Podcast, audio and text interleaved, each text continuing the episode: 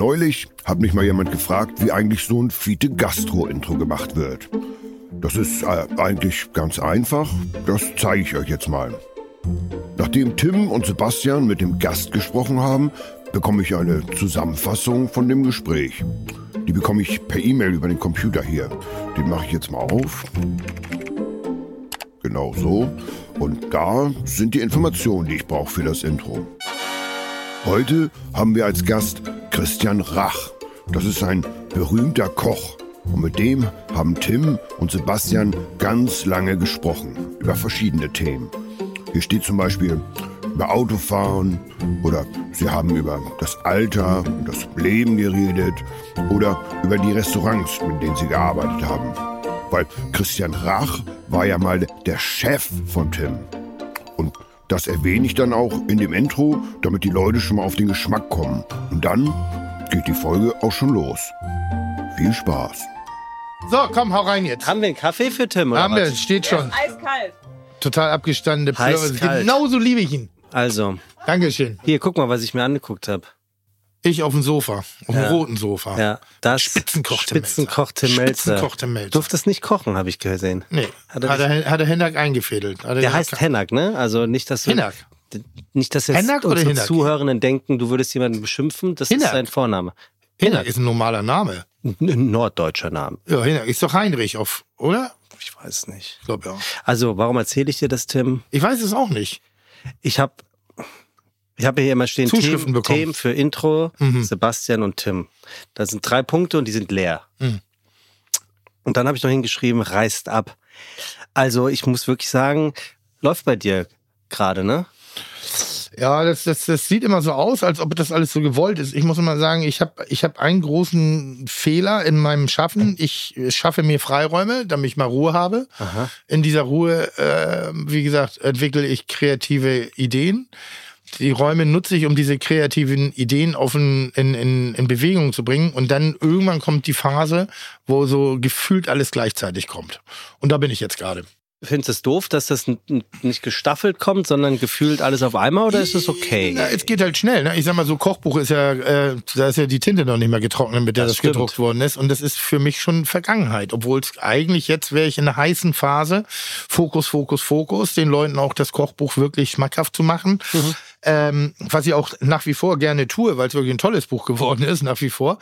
Ähm, hab ist jetzt aber gerade so ein bisschen im Fokus verrutscht, weil seit äh, zweieinhalb Wochen habe ich auch eine Eismarke auf dem Markt, die äh, ganz hervorragend äh, angenommen wird, gerade was die Qualität angeht, was nicht weiter verwunderlich ist, weil wir da mit einer der besten Eismanufakturen Deutschlands zusammenarbeiten, Florida Eis. Nicht zu verwechseln mit der Florida Filmproduktion von Joko und Klaas. Die auch einen guten Job machen. Die einen sehr guten Job machen, einen ganz herausragenden Job. Und äh, Joko ist ja auch berühmt berüchtigt dafür, in, in, in äh, äh, jungen Startups auch zu investieren.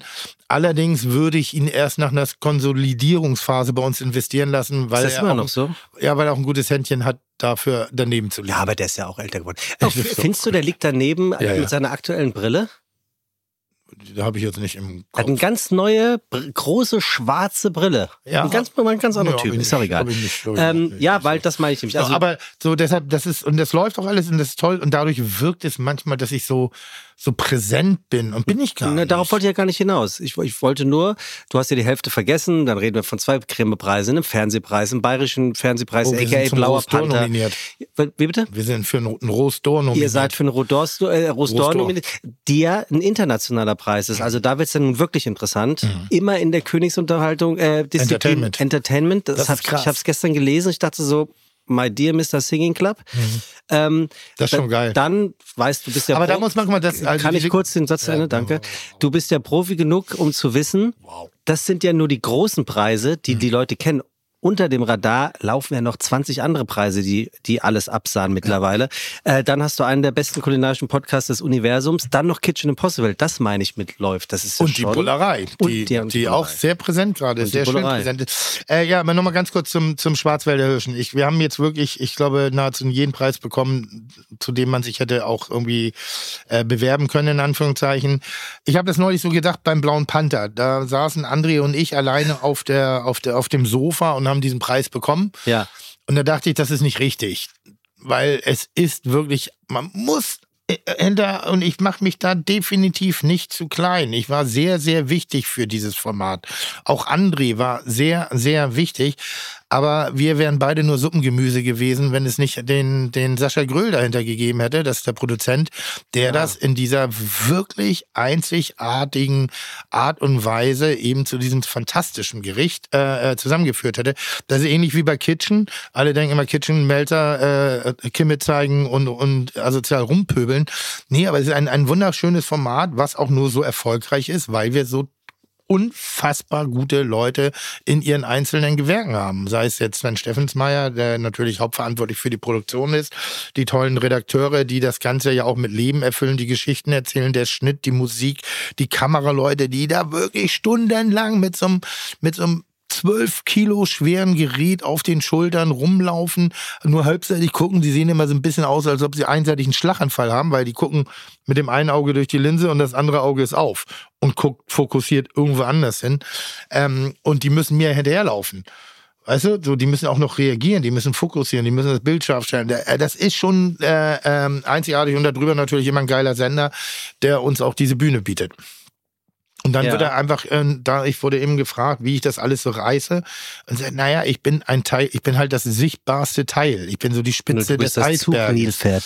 Nee, das würde ich auch noch nicht mehr sagen. Naja, ich bin halt, doch. Halt, ich bin nur sichtbar. Naja, doch, natürlich ist der Name Tim Melzer in erster Linie auch ein Zugpferd. Ist ja klar. Ja, aber ich bin ein bisschen wie so ein, keine Ahnung, es gibt auch so, so Bikini-Oberteile, wo, wo nur so der Nippel durchguckt. Der Nippel guckt durch. Ja, wo nur der Nippel freigelegt ist. Ah, okay. Wow, das wäre jetzt so ein bisschen, als wenn man den Nippel, das wäre so das gesamte Paket. Nee, aber da kommt noch eine ganze Menge äh, äh, Brust hinterher, männlich als auch weiblich. Ja, aber da kommt eben noch das. Das ist ja nur ein Teil eines Organs sozusagen. Ja, ich finde find die Herleitung und jetzt diesen visuellen Vergleich. Weißt du, was ich meine? Ja, ja, natürlich. So, ich bin ja nur das, was man da sehen kann. Naja. Also, ich bin ja so. Und das und nicht nur, sondern äh, das ist ja auch sozusagen vielleicht die Kirsche auf der Torte. Ja, you are the cherry on the cake. Ja, vielleicht ist das. Vielleicht, aber die Torte bin ich nicht. Also das ist so, bin die da, das so. Magst du Kirschen? Ja, schon, schon, schon. Also jetzt nehmen wir mal ganz kurz. Aber läuft. Genau, nehmen wir diese Sachen mal kurz. Nehmen wir ganz kurz das Kochbuch, das Eis und diese Sendung wenn du, du bist ja mittlerweile in der Position, dass du dir höchstwahrscheinlich, wenn du dir neue Projekte suchst oder vorgestellt bekommst, weißt du relativ sicher für dich, hm, da gehe ich in die Bütt, das hört sich interessant an und da, das will ich nicht. Von den drei angesprochenen Sachen eben. Drei? Von diesen dreien eben. Hm? Hattest, kannst du dich noch in den Moment erinnern, wo du das erste Mal davon gehört hast? Und wenn ja, hast du das Potenzial für all diese Dinge gesehen? Und bist jetzt gar nicht überrascht oder bist bestätigt? Welche drei Dinge meinst du? Eis, ja. äh, ähm, ähm, Schwarz, Schwarze Hirsch und Kochbuch. Nö, das Potenzial sehe ich nie. Äh, ich sehe den Inhalt. Ich sehe, okay, dazu bin ich in der Lage. Dazu, dafür bin ich relevant. Ich bin nicht relevant dafür, in irgendeinem Quizpanel zu sitzen, Buzzer zu drücken und so. Das, das können wir alle. Aha. So, aber bin, bin ich in der Lage, eine eigene Geschichte zu erzählen? Ja, bin ich. Bin ich in der Lage, ein Format wie Kitchen Impossible mit meinem wie auch immer, ob man es mag oder nicht, aber mit meiner Art. Der Kitchen wissen wir, dass du es kannst. Ja, nee, aber eine Facette. Bin ich äh, in der Lage, in meinem Buch ein Tim Melzer Buch zu machen? Gehe ich anders heran und verzichte ich dafür auch teilweise auf äh, äh, äh monetären Erfolg oder ähnliches? Ja, aber ich bin sehr konsequent im Geschichten erzählen. Ich möchte, dass Dinge so sind, wie ich sie wirklich gut finde. Das gleiche beim Eis. Eis ist einfach, ist ja eigentlich dumm eigentlich ist es ja dumm. Guck mal, ich bin doch bekannt dafür, dass ich gar keine Desserts kann. Aber gerade deshalb ist es so spannend, weil ich dieses Dessert genauso haben äh, gemacht habe, wie ich es gerne hätte. Ähm, dann ist es, äh, wir gehen jetzt im Oktober mit einer Eismarke auf den Markt. Also ich sag mal, da habe ich aber keine Professur für Timing abgeschlossen. Ja, also das, das, das, hast du aber also, letztens schon gesagt, das finde ich, ist doch egal, wann man ein Eis rausbringt, glaubst du nicht? Ja, es ist, irgendwie ist es auch egal. Nee, weil ich, ich also am Ende des Tages äh, sehe ich das Potenzial im Inhalt, dass ich in der Lage bin, eine besondere Geschichte zu erzählen, die sich, die nicht besser ist, aber die sich immer aus der Masse abhebt. Mhm. So, mein Kochbuch hebt sich aus der Masse ab aufgrund der Art und Weise, wie wir den, also der Inhalt der Rezepte, ähm, die Verpackung natürlich, das Design von Doppeldenk, die Geschichten von T.S. Ullmann. Ähm, und was hatten wir noch? Den Hirschen. Den Hirschen.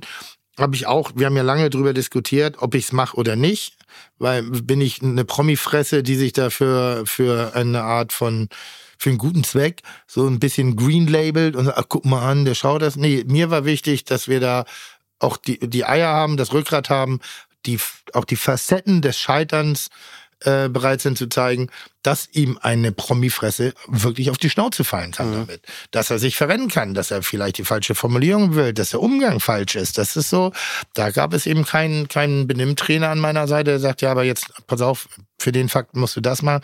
Nee, wir haben es laufen lassen. Und das ist meine Stärke, dass ich bereit, also das ist das, warum meine Sachen, glaube ich, gut sind. Mhm. Ich bin bereit, auch mein Scheitern zu zeigen. Und legst du eine Latte? Ja. Nein, dir im Kopf. Latte, Latte gesagt. nee, nee, Latte hat nee, er gesagt. Nee, du hast, nee, du hast Latte gedacht. Latte gesagt. Nee, du hast Latte ja, gedacht. Ja, ja, weißt du. Oh, muss aber sein. Ja. Weißt, was aber ich habe Latte gedacht. ähm, ähm, ob, ob du dir in dem Moment, wo du sagst, alles klar, ich gehe dieses Projekt an, ob du dir eine, eine, Latte, eine Messlatte legst. Ja. Und war die, war die hoch? Nee, ist mein Gewissen. Ah ja, interessant. Und mein Gewissen, es ist vielleicht nicht besser, nicht schlechter als andere Gewissen auch, aber es ist mein Gewissen. Ja. Ich möchte abends ins Bett gehen und möchte mich nicht vor mir selber schämen. Das, das klingt jetzt so, boah, ich bin so ein, so ein, aber nein, natürlich ist auch mein Gewissen, hat auch vielleicht Ebenen, wo andere Leute viel früher schon aufschreien würden, aber nein, das, das ist mir wichtig. Ich muss, ich muss sagen können, ich hab's verkackt, weil ich in dem Moment, wo ich Ja sage, übernehme ich die volle Verantwortung für mein Tun. Ich hasse das, anderen Leuten auch nur gedanklich die Schuld für was zu geben. Das hasse ich wie die Pest. Und dann damit zu, nach draußen hinzugehen und sagen, ja, also wenn ich könnte, dann würde ich das anders machen. Nein, ich mache es anders. Ich riskiere viel. Also man unterschätzt das. Also das, ich bin nicht immer angenehm. Im, so, ich gehöre zu den Leuten, die beim am Anfang manchmal so, was willst du eigentlich von mir? Also weißt du, weil ich sage, ja, aber wir müssen den Punkt berücksichtigen, den Punkt, weil ich möchte lieber am Anfang unbequem sein, weil wenn das Ja kommt von mir, bis zum bitteren Ende von mhm. mir, dann ziehe ich gnadenlos durch. Aber der Punkt muss erreicht sein. Und hast du schon mal richtig falsch gelegen? Ja. Weißt du bei was? Ja. Sag mal. Nein, das sage ich eben nicht. Das hast du nicht? Nein, ich übernehme die Verantwortung. Das ist das, das was ich habe. Ich habe Dinge, die, wo ich sage, nee, war nicht in Ordnung. Nee, ich meine jetzt, ich meine jetzt ähm, ähm, projektmäßig. Ja, ich weiß, aber wenn ich jetzt das Projekt sagen würde, so, dann würde ich schon ja. die Schuld woanders hinweisen. Dann würde ich sagen, guck mal an. Ah. Das ist, das ist das, was ich meine. Ich übernehme dann die Verantwortung an dem, bis zu dem Punkt. Glaubst du, die Öffentlichkeit schätzt dich bis zu einem gewissen Punkt ganz anders ein, als ja. du eigentlich bist? Ja, ja. Aber da, nur mal, das ist ein Teil, man, das ist das Klischee der Öffentlichkeit, also in der Öffentlichkeit zu sein. Ja. Da, da, es gibt viele gute bei uns, es gibt auch einige nicht so gute bei uns. Ähm, Wie bei uns, wo? Menschen in der Öffentlichkeit, die in der Öffentlichkeit. Und mhm. das ist ein, das ist wirklich ein Preis, den man akzeptieren muss. Du wirst beurteilt. Und du wirst im, im Mantel der Öffentlichkeit beurteilt. Das ist ein Problem. Ich habe gerade ein Interview geführt, da geht es wieder um die Mehrwertsteuererhöhung in der Gastronomie.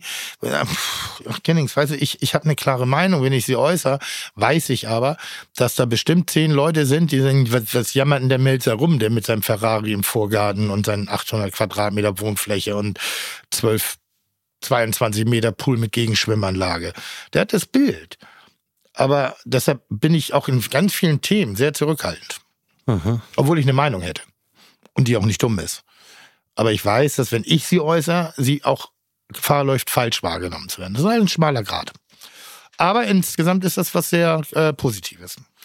Tim, Tim, Tim, Tim, Tim. Krass, ne? Wie viel Tiefgang ich so an den Tag legen kann. Tim, Tim, brutal. Tim, Tim, Tim. Ich habe am, ich habe die letzten Tage eine eine Produktion moderiert für die Deutsche Bahn in Offenbach. Mhm. Und ähm, haben die einen Bahnhof?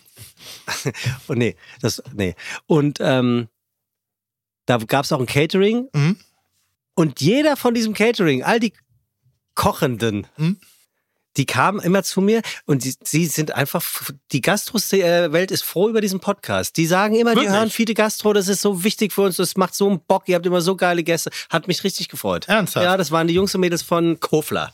Kofler cool. Catering. Ja, cool. Äh, das freut mich sehr, weil ich ja immer, ich, ich, da neige ich ja zum Beispiel nur das Negative zu sehen, äh, dass mir immer vorgeworfen wird, dass ich so viel rede. Aber ich sage, naja gut, ist ja nur, ein Podcast muss ja nur mal gesprochen werden. Du redest doch nicht viel. Und manchmal gehe ich nach Hause und denke, hat er jetzt zu wenig, habe ich jetzt jetzt habe ich eine Meinung, äh, ich weiß auch nicht. Aber ich bin halt nicht Lanz, der ein Interview führt, sondern ich unterhalte mich. Und zur Unterhaltung gehört auch Gesprächsanteil. Ja, ja, okay. Also, Und ich kann halt schneller reden, deshalb wirkt es so, als ob ich mehr.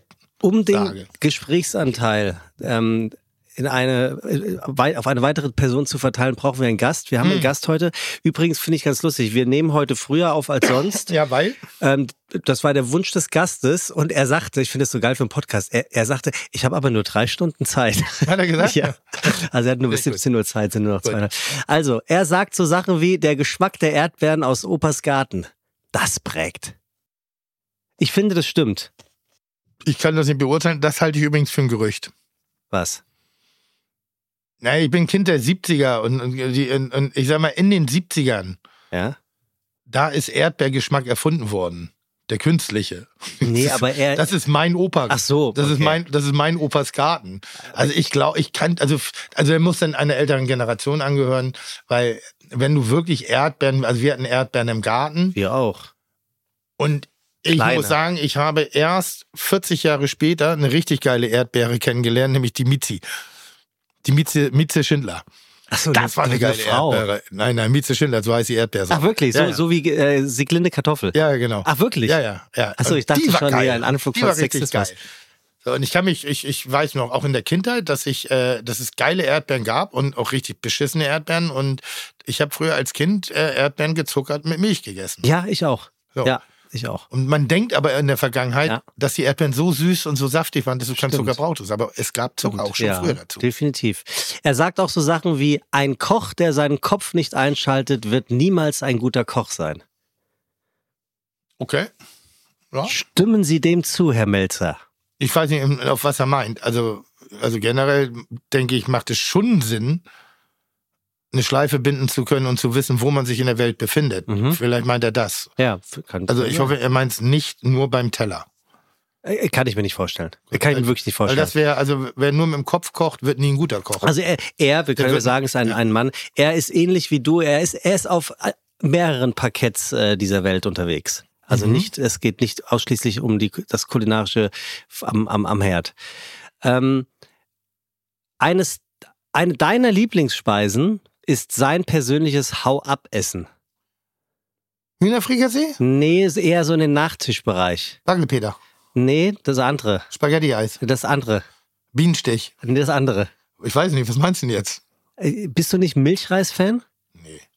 Nee? Nee, Grießbrei-Fan? Grießbrei, ja. Grießbrei. Grießbrei ist Grießbrei. ich geil. Milchreis noch. Also ich Grießbrei. esse Milchreis, aber ich... Äh, Zuckerzimt? Ha? Zuckerzimt? Zuckerzimt, Oder mit ja. Kirschen Nee, oder Zuckerzimt. Zuckerzimt. Aber ich flippe jetzt nicht komplett drauf aus. Und Grießbrei auch Zuckerzimt. Ach, nee, Grießbrei, auch das. Oh, Grießbrei ist geil. Grießbrei ist richtig geil. Grießbrei ist richtig Oh, geil. das ist geil. Oh, Grießbrei ist gut. Grieß, das können wir machen. Er sagt, dass Wein sein einziges Hobby sei. Das es kann ja richtig beschissen sein und richtig toll. Was? Na, das ich- Hobby ich, oder der Gast? Na, ich werde auch so in Interviews oft gefragt, so welche Hobbys hast du? Und dann sage ich, so. naja, ich muss ganz ehrlich sagen, ich verdiene oft mit meinen Hobbys Geld oder ich verliere oft mit meinen Hobbys Geld. Also ich mache das schon richtig gerne, was ich mache. Und deshalb fehlt mir so ein komplett Kulinarik, Gastro losgelöstes Hobby. Naja, hast du die Zeit dafür? Das ist ja die viel Nee, interessante darum Frage. geht's ja nicht. Die kann ich mir nehmen. Jemand nimmt sich ja Zeit für ein Hobby. Aber das habe ich jetzt nicht. Weiter, weiter, weiter, weiter, weiter. Ähm, Ich er, hat, heute echt auf den Punkt, muss er, ich sagen. hat, er, hat, er hat vielleicht. Ja, ja, ja. Du bist so, du bist, du bist so scheiße. Was? Das, hast du gerade gesagt, du bist heute voll auf dem Punkt? Ja. Ja. Muss ich mich mal loben zwischendurch. Er macht einmal die Woche Yoga Wirklich? in einer Männergruppe. Habe ich neulich auch mal drüber nachgedacht. Es gibt äh, meinen Nachbar, der hat mir empfohlen, in so eine Alters-Yoga-Truppe zu, mit, mitzumachen, wohl in der Renzelstraße, da wo früher das Peking-Entenhaus war. Da, gibt es, ja. da gibt es so eine Altersrenner, also so eine Alters-Yoga-Gruppe, auch, auch überwiegend Männer. Da geht's mehr darum, die Bänder zu dehnen. Also d- die sich ja in ihrem Alter so ein bisschen schwächlich Weil dann Also, äh, da machst du nicht so den Schwan und den Hund und so und das Ganze, sondern da macht man eher, das ist eher so eine Gymnastik. Aber nennt sich auch Yoga. Yoga-Gruppe süß-sauer seid ihr dann. Nirgends passt es besser. Er denkt, er habe die Weisheit mit Löffeln gefressen. Das verstehe ich gerade selber nicht. Das lassen wir mal so stehen. Ich weiß nicht, Also ein bisschen so wie ich, äh, er ist von seinen Worten überzeugt. Ja, äh, wahrscheinlich schon, ja. Oh, da kenne ich einige. Ja. Da kenne ich einige. Ähm, Er isst und trinkt wenig Milchprodukte aufgrund von Laktoseintoleranz. Ich kenne wirklich keinen Menschen, der Laktoseintoleranz hat. Offensichtlich jetzt den ersten. Frank Rosin. Nein. Frank Rosin hat eine Ach Laktoseintoleranz. so, aber das ist nicht unser Gast. Okay. Nein. Nee, was ist, Gott. sicher. sicher. Soll ich weiterreden? Ja, ja, bitte. Nee, das- Jetzt wird spannend. Naja, jetzt stell dir mal vor, den hätte ich eingeladen. Was wäre denn dann los? Ach, gar nichts. Aha. Glaube aber nicht. Ähm, er sagt von, also er sagt, dass ihm die Deutschen zu korrekt sind. Ah, bin ich kein Fan von, von Uns, solchen uns Aussagen. würde das laissez-faire fehlen. Ich bin da kein Fan von, solche Dinge zu sagen. Ja, ist doch okay. Es ist interessant, wie du es auch direkt wieder auf dich dann beziehst. Nee, die Deutschen. Ich finde das oft so, weil ich arbeite ja oft dran, in, in, äh, als Beispiel in meinem, in, in meinem Kochbuch Heimat. So, wir haben so viele schöne Dinge, wir werten sie nur oft anders im eigenen Land. Und Dinge, die wir im Ausland erleben, ist ja oftmals in, mit einer ganz anderen Herangehensweise. Wir haben Freizeit, wir sind entspannt, wir sind frisch gebumst, frisch gefüttert. ist besser. Fri- Ha? Das Wetter das ist besser. Wetter ist besser. Das sind so viele Faktoren, die unsere Meinung dann auch positiv beeinflussen. Aber ich sag dir mal so, wenn du, wenn du auf Mallorca äh, bei, bei 32 Grad Außentemperatur um, um 9 Uhr irgendwo zu arbeiten musst, ich glaube, da wirst du auch anders. Ich glaube, das ist auch eine andere Nummer. Hast du ein Lieblingsrezept oder ein Lieblingsgericht? Ja, Hühner, Frikassee, Spaghetti, Bolo. Okay. Er sagt nämlich, dass er in der Lage sei, eben kein Lieblingsrezept oder Lieblingsgericht zu haben, weil das sehr eindimensional sei. Hart gewertet, aber nachvollziehbar. Finde ich auch. Er hat trotzdem eine Leibspeise oder eine seiner Leibspeisen Ah, ist ja, ja, ja, ja, jetzt kommt's. Dibbel, so, Dibbelabes. ein Schwätzer. Dibbelabes. So ein Schwätzer. Dibbelabes. So, das ist so Wa- Wasser, Wasser predigen, aber Wein saufen. Keine Lieblingsgerichte, aber doch ein Lieblingsgericht haben. Eines seiner Leibspeisen. Das, inter, das ja. Libbe, weißt du, was das sein könnte? Dibbelabes? Ja, das ist irgend so ein, so ein, so ein Ernährungsbrei in der Pfanne, Wurst, glaube ich, in der Pfanne gebraten. oder mit Kartoffeln. Saarländische Rösti. Genau, das ist so, das sind das nicht so Kartoffelrösti für, für, Inkontinenz, wollte ich gerade sagen, für Inkompetenz. So, die Typen, die, zu blöd sind, den Rösti im Ganzen zu wenden, dann zerhacken sie ihn halt. In, das ist wie Kaiserschmarrn. also, wenn, wenn du einen Pfannkuchen nicht in der Pfanne wenden kannst, dann zerzupfst du den halt auch, machst Puderzucker drüber und nennst das dann Spezialität. Also komm, wir kommen mal zum Ende. Das schneiden wir er bitte. war, er war mal dein Vielleicht Chef. auch nicht. Er war Was? mal dein Chef. Ja, jetzt bist du ruhig. Ja, jetzt ah, hältst du die Schnauze. Ja, da gibt's ja nur einen, der lebt. Ist das so? Ja, die anderen sind alle tot. Ja? Ja. Ist das ein Restauranttester? Hä? Ist das ein ehemaliger Restauranttester? Ja, ja. Ach, das ist der einzige Chef, den Ich glaube, das ist der Einzige, der noch lebt. der Rest hatte ich nicht überlebt. Nee. Und jetzt muss ich mal ganz kurz überlegen. Christian Rach. Ich habe hier noch einen Hinweis. Ich glaub, das ist der wirklich Gast, der ein- der Gast war, der unser heutiger Gast auf. war schon mal unser war schon mal Gast, aber nicht allein. Wir hatten ihn schon mal zu Gast mit Frau Poletto zusammen. Ah, ja, außerhäusig. Außerhäusig. Außer, nee, äh, äh, äh, ich das muss mal ganz kurz überlegen, holen wir ihn gleich rein. Aber hättest du noch gesagt, und das wird ja natürlich nachher noch kommen, weil das ist das Einzige, worüber ich mich immer lustig mache über meinen Ex-Chef, ist, er hat auch mal Mathematik und Philosophie studiert. Das, das, kommt, das kommt in der, in der Lobhudelei auf ihn. genau. Ähm, Äh, Nee, äh, Mathematik und jetzt lass mal ganz kurz. Philosophie. Also Gennaro lebt natürlich noch. Ja, hoff, So, also, aber, hoffentlich. der, aber der kennt kein Dib- Dibbelabis.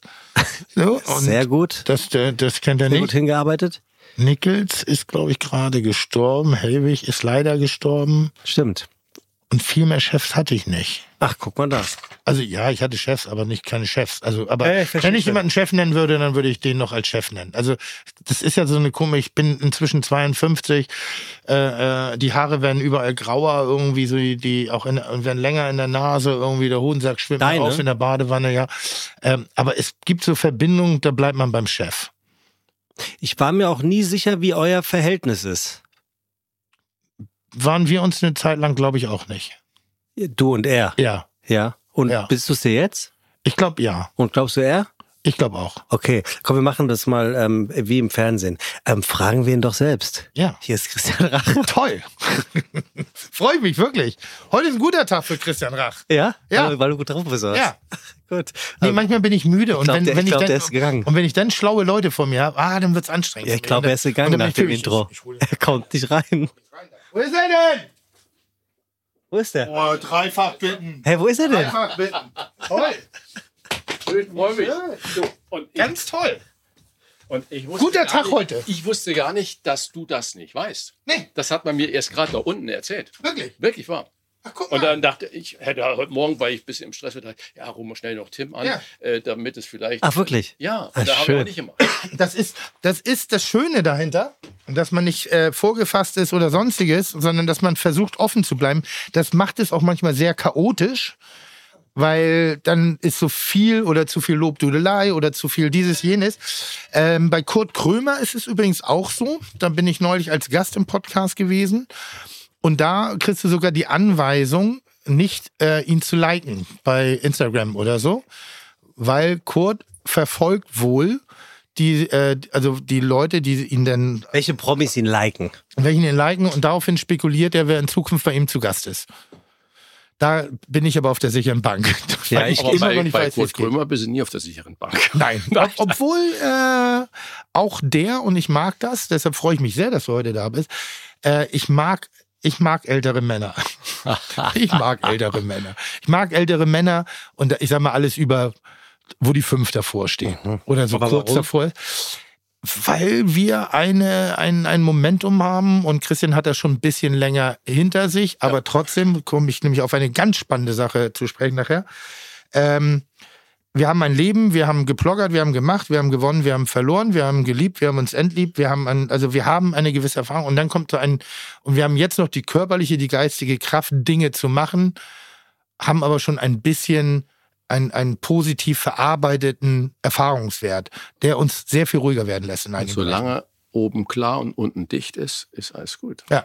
Ja, also das ist so, Das ist so. dass wir, wir, wir, wir können jetzt gerade unser, ich glaube, wir sind in der Altersgruppe, wo es am wichtigsten ist, Lebensentscheidungen zu treffen. In Bezug auf was? Alles, Karriere alles, oder alles. familiär? Oder? Auf allem. In Bezug auf allem. Wirklich auf allem. Beziehung, Inhalt, beruflich, weil, weil wir, zählen, wir zählen rückwärts. Sind da dann doch anderthalb Jährchen zwischen euch? Weil du jetzt sagst, ihr seid jetzt in einem Alter, wo ich finde, ich bin Ja, aber- 44, ich finde das auch ein Alter, wo Nee. man. Nee? Nee. Aber finde ich schon. Ja, das ist dein Empfinden. Genau.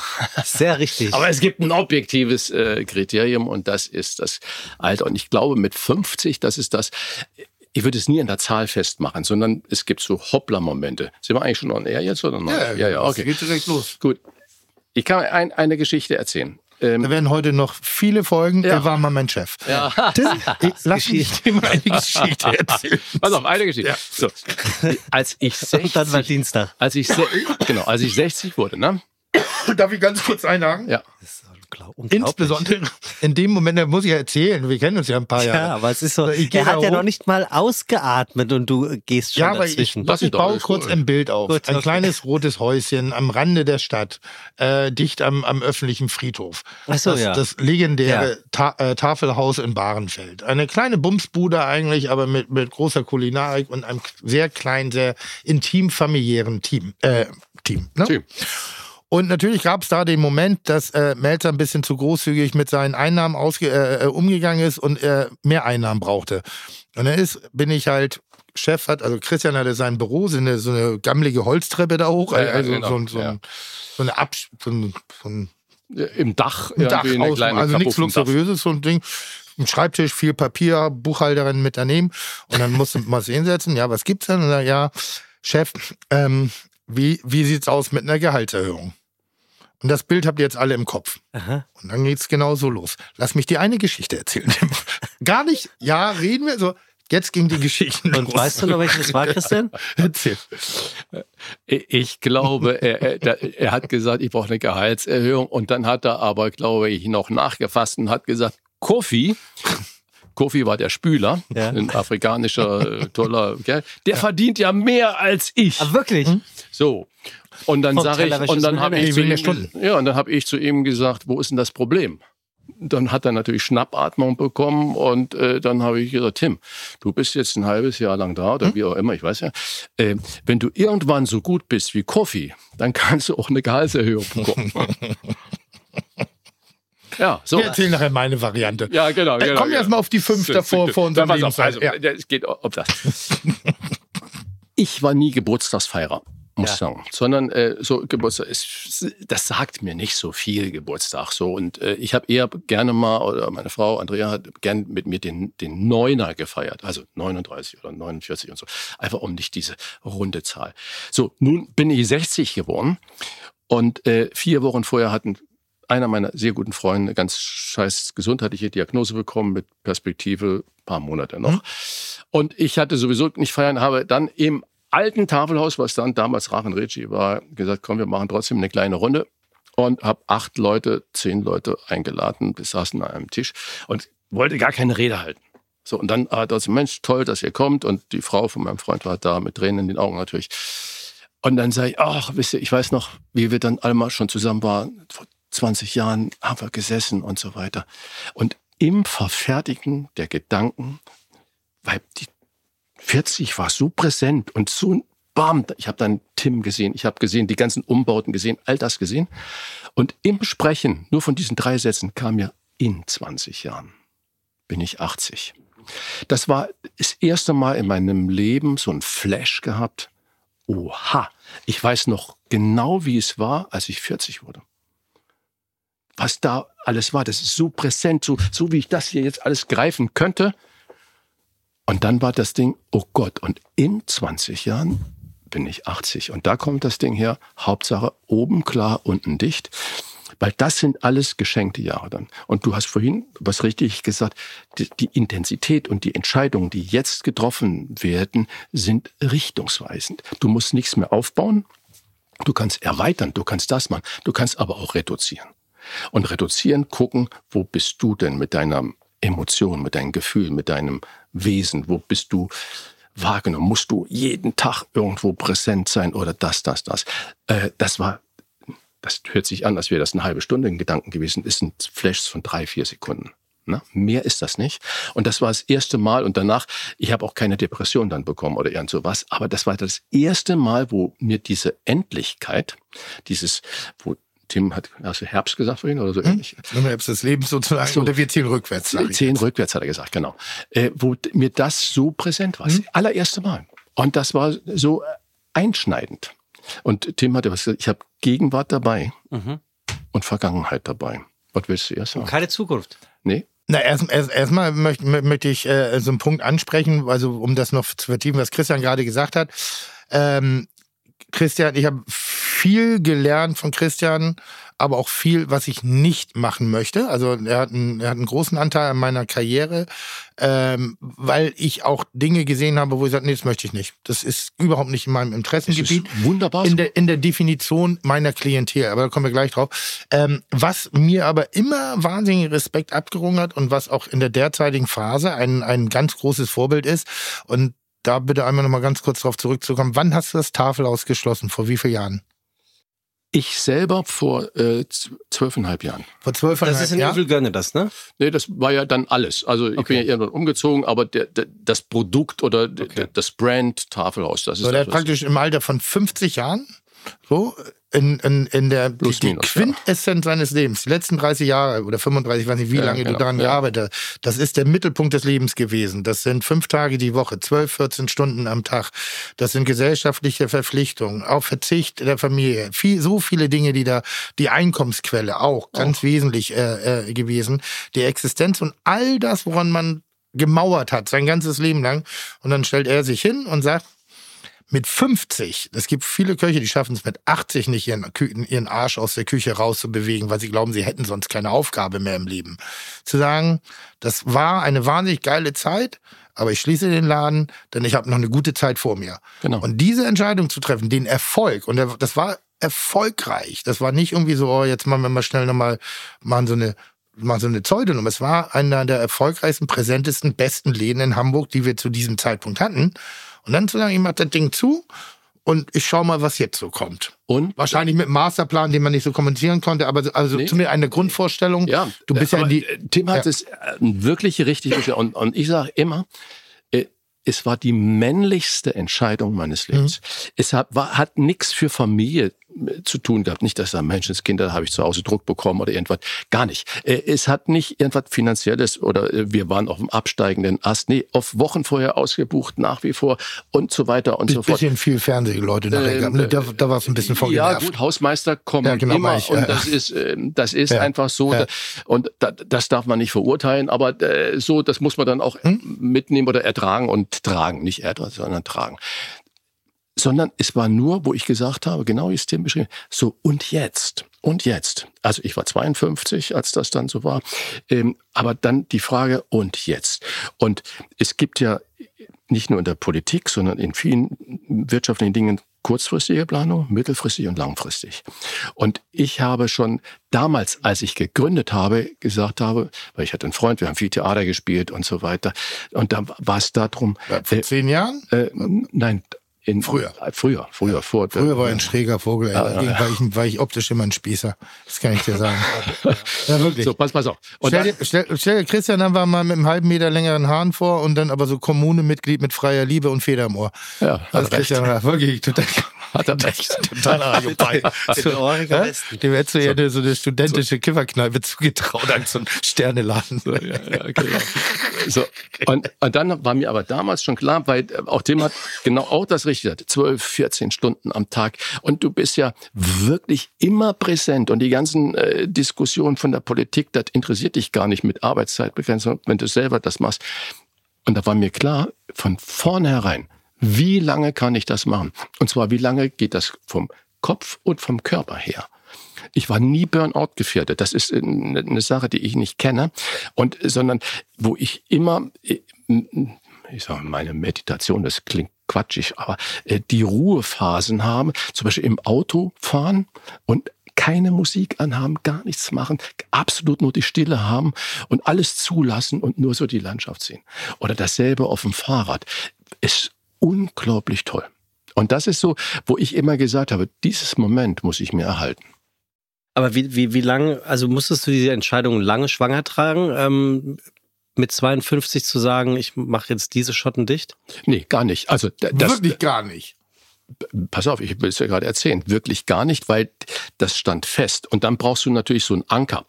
Du brauchst ja einen Anlass, wo du dann sagst, äh, Ja. was nimmst du da? Äh, Machst du es in Geburtstag, machst du Silvester, machst du Ostern oder äh, äh, machst es äh, die Geburt des zehnten Kindes oder äh, was ist dann der Anker? Und der Anker war ganz simpel und einfach Auslaufen vom Mietvertrag. Ich hätte verlängern müssen und äh, so habe alle möglichen Angebote da natürlich. Ich habe gesagt, nein. Und dieses Nein war aber zwei Jahre vorher. Und da muss ich noch mal eine Sache von meinem Team machen. Damals Restauranttester, sechs Millionen Leute, die das äh, sieben Millionen jeden Montag geguckt haben. Das heißt, alle haben den Fokus da drauf. So. Und dann kannst du nicht 14 Tage vorher Bescheid sagen, machst jetzt zu. Es gibt ja viele Familien, Papas, Mamas da dran, wie bei dir in deinem großen Unternehmen. So, wie machst du das?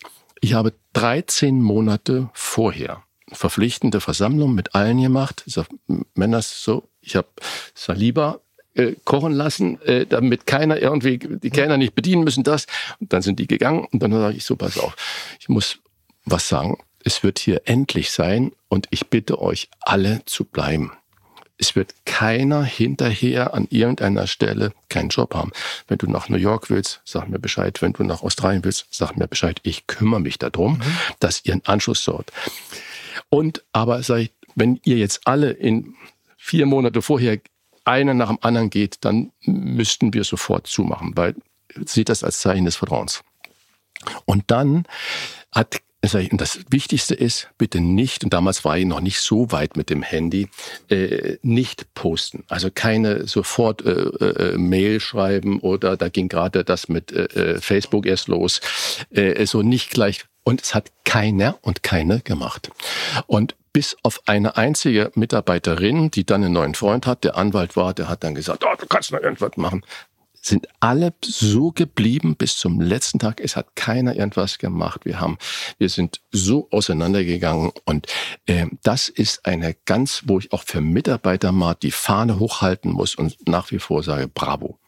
Weil die, du kannst du die Unruhe, was dann, wenn du jetzt da, ja, ja, das, du ja. weißt genau, was dann, wenn jetzt Melzer, oh, das hat Pleite gemacht, hat, kann nicht mehr, Burnout oder lässt sich scheiden. Es, es dreht sich ja alles in, in, in irgendeine Höhe, was jeglicher Grundlage dann. Ja. Äh, Also da, deshalb, ich, ich, ich, äh, einige Sachen, also ich sage ja immer, ich bin eine Summe meiner Erfahrungen, die ich selber gemacht habe. Mir ist gerade aufgefallen, ähm, bei dem Autofahren, dass ich denselben Entspannungsmodus habe. Ne? Dass ich ja eine Zeit lang, wenn ich, ich bin wahnsinnig gerne Auto gefahren. Ich habe jetzt Musik gehört, aber bin einfach nur gerne gefahren, weil die Landschaft Ja. einfach den gedankenfreien Lauf lassen, sich durch nichts begrenzen zu lassen und so. Und lustigerweise ist ja Christian dafür verantwortlich, mehr oder minder, dass ich überhaupt einen Führerschein habe. Auch das noch. Ja, ja, Wieso? das ist, naja, ich äh, war ja so ein Hajopai und hatte die ersten Jahre meines Lebens, die ersten das 30 ist Jahre richtig. meines Lebens keinen Führerschein. Ich bin dann mit meiner damaligen Freundin aufs Land gezogen und äh, Christian hat mir das Angebot gemacht, dass ich einen Führerschein mache und er mir auch ein Auto käuflich erwirbt, was mit meinem Einkommen damals nicht möglich war. Und dann habe ich aber, ähm, also weil ich halt für ihn gearbeitet habe, weil er mich auch binden wollte. Im, ich Ja. weiß, da war, da Ja, war ja. ich noch nicht im Engel. Ne? Nee, noch war nicht. ich da Das war davor. Das, Das war war davor noch. Also es war da gab's nur noch. eine, eine, eine Wertschätzung des Mitarbeiters Ja, sozusagen. aber sehr. Und dann wir losgegangen und er wollte mir so einen kleinen gammeligen Polo holen. Seid ihr und ich- zusammen Ja, losgegangen? ja, klar. Auf den- zum wie, wie Vater und Sohn. Wie Vater und Ach, Sohn. Quatsch. Und ich wollte, er wollte mir so, so, ein- so ein 2000 Euro Auto, so ein, so ein Ford Polo und ich, ich natürlich in meiner Vo- Polo ist Ja. Volkswagen. ja, grenzenlose Selbstüberschätzung habe ich nie, also muss schon was schnittiges Silbernes her und dann wurde es ein Toyota Corolla Kombi. Wirklich. Das ist ja eine Wahnsinnsstory. Wirklich jetzt. Ja, du bist ja, Christian so. Ra, ihr seid auf dem Gebrauchtwagen am Ja. Samstag zusammen Ja. Als, als Chef Oh, und ja. Angestellter. Auch Chef hatte die Taschen Hä? zu, Und also dann- hatte sie auf und und, dann- zu. aber das und, ist- und Angestellter dachte, nee, warum? Weil er ist damals ein Auto gefahren. Auch das habe ich zum Beispiel von ihm gelernt. Äh, mein, meine, Auto, mein, meine Autos haben keine Kennzeichnung. Also die Ja, Motorisierung lasse ich ab. Ja, So, weil immer weg. Ja. der hat, der hat, muss ich nicht zeigen. Muss man nicht zeigen. Muss man nicht zeigen. Auch das hat Du Christian hast, früher. du hast dir lieber einen goldenen Mustang geholt. Ja, genau. Muss man nicht zeigen. Muss man nicht zeigen. Ja, Christian hat immer hier dahin, der hat ein relativ äh, äh, flotten, flo flottes Auto mit drei Buchstaben. Und dann dachte ich so, ich werde auf derselben Ebene beschenkt. Und dann Hast habe du ich da das was. wirklich gedacht? Ja, ja, klar. Ich, ich, bin doch, ich, ich, ich bin Hajepai Man, im man, Kopf. man, man Ich munkelte ja die, man munkelte ja eine die Spüler, im die. Spüler von Radfuhr und Porsche. Munkelte. Nein, nein. Ja, nein, aber das sind so diese Geschichten und Das finde ich toll. äh, ich habe natürlich lauschen dürfen, was du, ne? was, was, du äh, Tim da vorher gefragt hast. Und in einem äh, lebendigen Verhältnis, wo man solche Dinge macht, wo man abends noch Bier trinken geht zusammen, äh, aber dann gibt's auch explosiven äh, Momente, das ist normal. Und das ist einfach aber auch gesund. Äh, diese ID-Pie und äh, Piep, wir haben uns immer lieb, das taugt nichts. Ne? Und eben die, diese Sache, und ich habe Tim, gesagt, dann haben wir gemeinsam das Engel gemacht auf der Elbe. Das ist ein Ponton, da ein Gebäude drauf, für die, die das nicht kennen. Unten noch ein Imbiss, das wackelte und rappelte und so weiter und so fort. Und ich sag zu, zu, zu Tim, äh, zwei Dinge müssen wir machen. Tim wurde dort dann Chef. Ähm, so, zwei Dinge. Erstens brauchen wir jemand, ähm, der nicht permanent, wenn du immer in, in Küchentechniker, Kältetechniker engagierst, äh, wirst du arm bei der ganzen Sache, weil das ist, ein Ponton bewegt sich permanent. Rotte Drecksding. So, genau. Und dann heißt jede Niete, jede Schraube, jedes Gyros wackelt, rappelt, zieht und passt und hat Luft. Also habe ich einen eingestellt, der nur den ganzen Tag, äh, der war vom Küchenbauer einer, der den ganzen Tag da war, der konnte nebenher seine anderen Jobs machen, aber der war dafür verantwortlich, Hanno Schwieso. Du erinnerst dich noch. So, und das Zweite ist, habe ich zu Tim gesagt, pass auf, wenn man das macht, begreife so eine Sache immer, es ist deines. Es ist egal, ob es der Stadt gehört oder sonst was. Und die Stadt ist nicht schuld, wenn das Hochwasser kommt und alles überschwemmt ist. Und die Stadt ist nicht schuld, wenn das Kühlhaus nicht äh, funktioniert, sondern es ist unser Laden. Begreife es als Eigentum.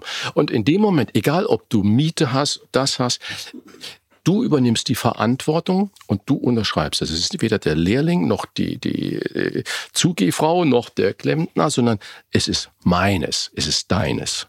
Und das ist eine Grundüberzeugung in dem, wie man Erfolg haben kann, indem du es ganz nimmst oder es sein lässt. Hört sich fast so ein bisschen an wie eine berufsväterliche Rolle, die Ja, Christian also für der hatte. Stelle kann ich, muss, muss ich jetzt auch mich ganz kurz zur Wehr setzen. Also nicht zur Wehr, äh, weil das war ja sehr positiv formuliert.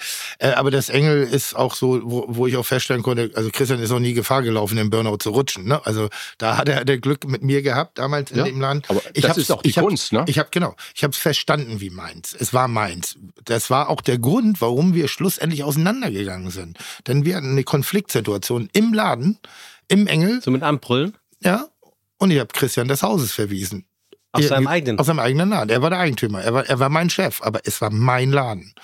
Und dann haben wir einen Konflikt gehabt. Da habe ich Christian des Ladens verwiesen. Hausverbot. Ha- nee, nicht Hausverbot. Ich habe gesagt, du gehst jetzt bitte. Das habe ich, jetzt, er- habe ich erfolgreich verdrängt, aber. Weißt du das Äh, wirklich äh, nicht? Also, Nee, aber ja, ja, also wir wollen ja auf Details eingehen, ja, aber ja, wir, genau. haben, wir hatten einen Konflikt miteinander und ich habe gesagt, du gehst jetzt bitte. Ja. So, dann hat er gesagt, ein bisschen rumgepuppt und dann ist er auch gegangen. Aber und dann, macht, macht man das? Was? Das ist ja im Prinzip hast du in das Nest geschissen, was er dir gebaut hat. Nein, ich, er sagt ja gerade, ich habe den Laden als meinen begriffen. Ich war morgens früh da, ich war abends später. Ich habe, wenn was kaputt war, habe ich versucht, das zu machen. Ich habe trotzdem immer noch mein Leben gehabt, ne? Aber ich habe mich da auch wirklich eingebracht in allen Bereichen. Und es gibt Dinge, von denen waren wir bei Christian immer wahnsinnig genervt. Aber es hat trotz allem ein bisschen was auch zu meinem Leben beigetragen. Das ist ja oft so. Im Tafelhaus hat er immer gesagt, er hat den Einstellungstest. Dass er ein Stück Papier auf den Parkplatz legt. So, das war mir so einer deiner Lieblingsgeschichten. Erzählen wir bis heute, auch in der Bullerei immer noch, ne, dass wir das angeblich machen. Also Christian hat uns erzählt, er hätte ein Stück Papier auf den Parkplatz geschmissen. Und vor dem Vorstellungsgespräch hat er halt beobachtet, wie du dich benommen hast. Aha. Und wer es aufgehoben hat, ist eingestellt Ah ja, worden. okay. Und wer es nicht, und wer es einfach nur dran vorbeigegangen ist, so, dann hätte es man das gesagt. Also das sind so kleine, das sind Einstell, also nicht Einstellungskriterien, aber das sind so, wie, wie bist du, Ja, ja, wie ist deine Attitüde? Das ist das, was er sagt. Niemand kann was für Hochwasser. Niemand. Macht das Beste, und der Gast schon gar nicht. Also macht das Beste für den Gast raus und dann kommst du an dich und dann schaust du weiter. So, das ist, übernimm Verantwortung für bestimmte Dinge. Und das hat er ja dann auch dadurch so, und es ist sogar so stark bei mir geworden, dass ich dann gesagt habe, ich übernehme die Verantwortung komplett, auch über Christian hinweg. Und ich entscheide jetzt, ich bin hier der Chef. Und habe natürlich in das Nest geschissen, das mich genährt. Aber es war auch ein Abnabelungsprozess. Das ist ein ganz normales Ding. Wir waren ja sehr ähnlich. Wir haben überlegt, einen Laden zusammen zu machen. Genau. Ich glaube, es ist gut, dass wir nie einen gemacht haben. Ja, das wird Weil wir beide Hyper-Egos So, sind. Und, ähm, aber das ist, zu, zu mir hat dann ein anderer Freund gesagt, dann habe ich natürlich da über Tim auch gesprochen, und dann hat der zu mir gesagt, Talente kannst du nicht halten, aber du musst sie fördern. Weil in dem Moment, und deswegen ist das, das heißt also, äh, so, okay, ziehst du den Schwanz ein? Nee, es war nicht Schwanz einziehen zu gehen, sondern es war die Konsequenz daraus, dass ich sage, übernimm das, betrachte das so, als wäre es deines. Und wenn ich dann aber sage, jetzt nimmt er diesen Scheißöffner und sagt dann, aber ey, so ist es aber nicht gemeint, dann bin ich, dann ist nicht er nicht konsequent, sondern ich bin inkonsequent, weil ich dann meine Worte nicht in Taten umsetze. Ich. Das heißt also, in dem Moment muss ich das, auch wenn ich das dann scheiße finde, akzeptieren. Es, sag mal, in, wenn, wenn du für die letztendlich für das Finanzielle verantwortlich bist, dann musst du natürlich das im Blick behalten. Du kannst nicht denken, naja, hast jemand gesagt, übernimm das mal und dann fährt er das äh, Auto an einen Baum und dann ist es äh, Schrott. Naja, war ja aber konsequent. Nee, das geht natürlich nicht, aber die inhaltlichen Dinge, wie du mit den Leuten umgehst, wie du mit allem umgehst und das, was mit dem Blatt Papier, weißt du, mich, mich ärgert das ja heute so, dass keiner mehr irgendwo mal aufsteht für jemand Älteres in der Bahn zum Beispiel oder sowas oder für eine Mutter mit dem Kind, weil es ist oder die Tür mal für irgendjemand aufhält. Ich finde das so ähm, gesellschaftlich entlarvend.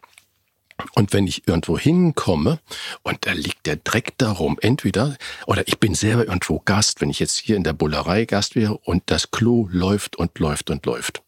Auch wenn ich es gar raus zum Service, nachdem ich aus dem Klo komme und sage, pass mal auf, ihr habt gerade da drin ein Problem, kannst du jemand schicken. Das heißt, ich übernehme in dem Moment Verantwortung, nicht, oh, warum geht denn jetzt kein Kellner da hingucken? Nee, Quatsch. Und wenn irgendwo der Müll vor der Haustür liegt und ich denke, was ist das denn? Wenn da kommen doch gleich Leute und da will ich ja arbeiten, mache ich das Ding weg. Oder ich sage Bescheid, sag mal, da draußen hat jemand gerade einen Mülleimer umgekippt.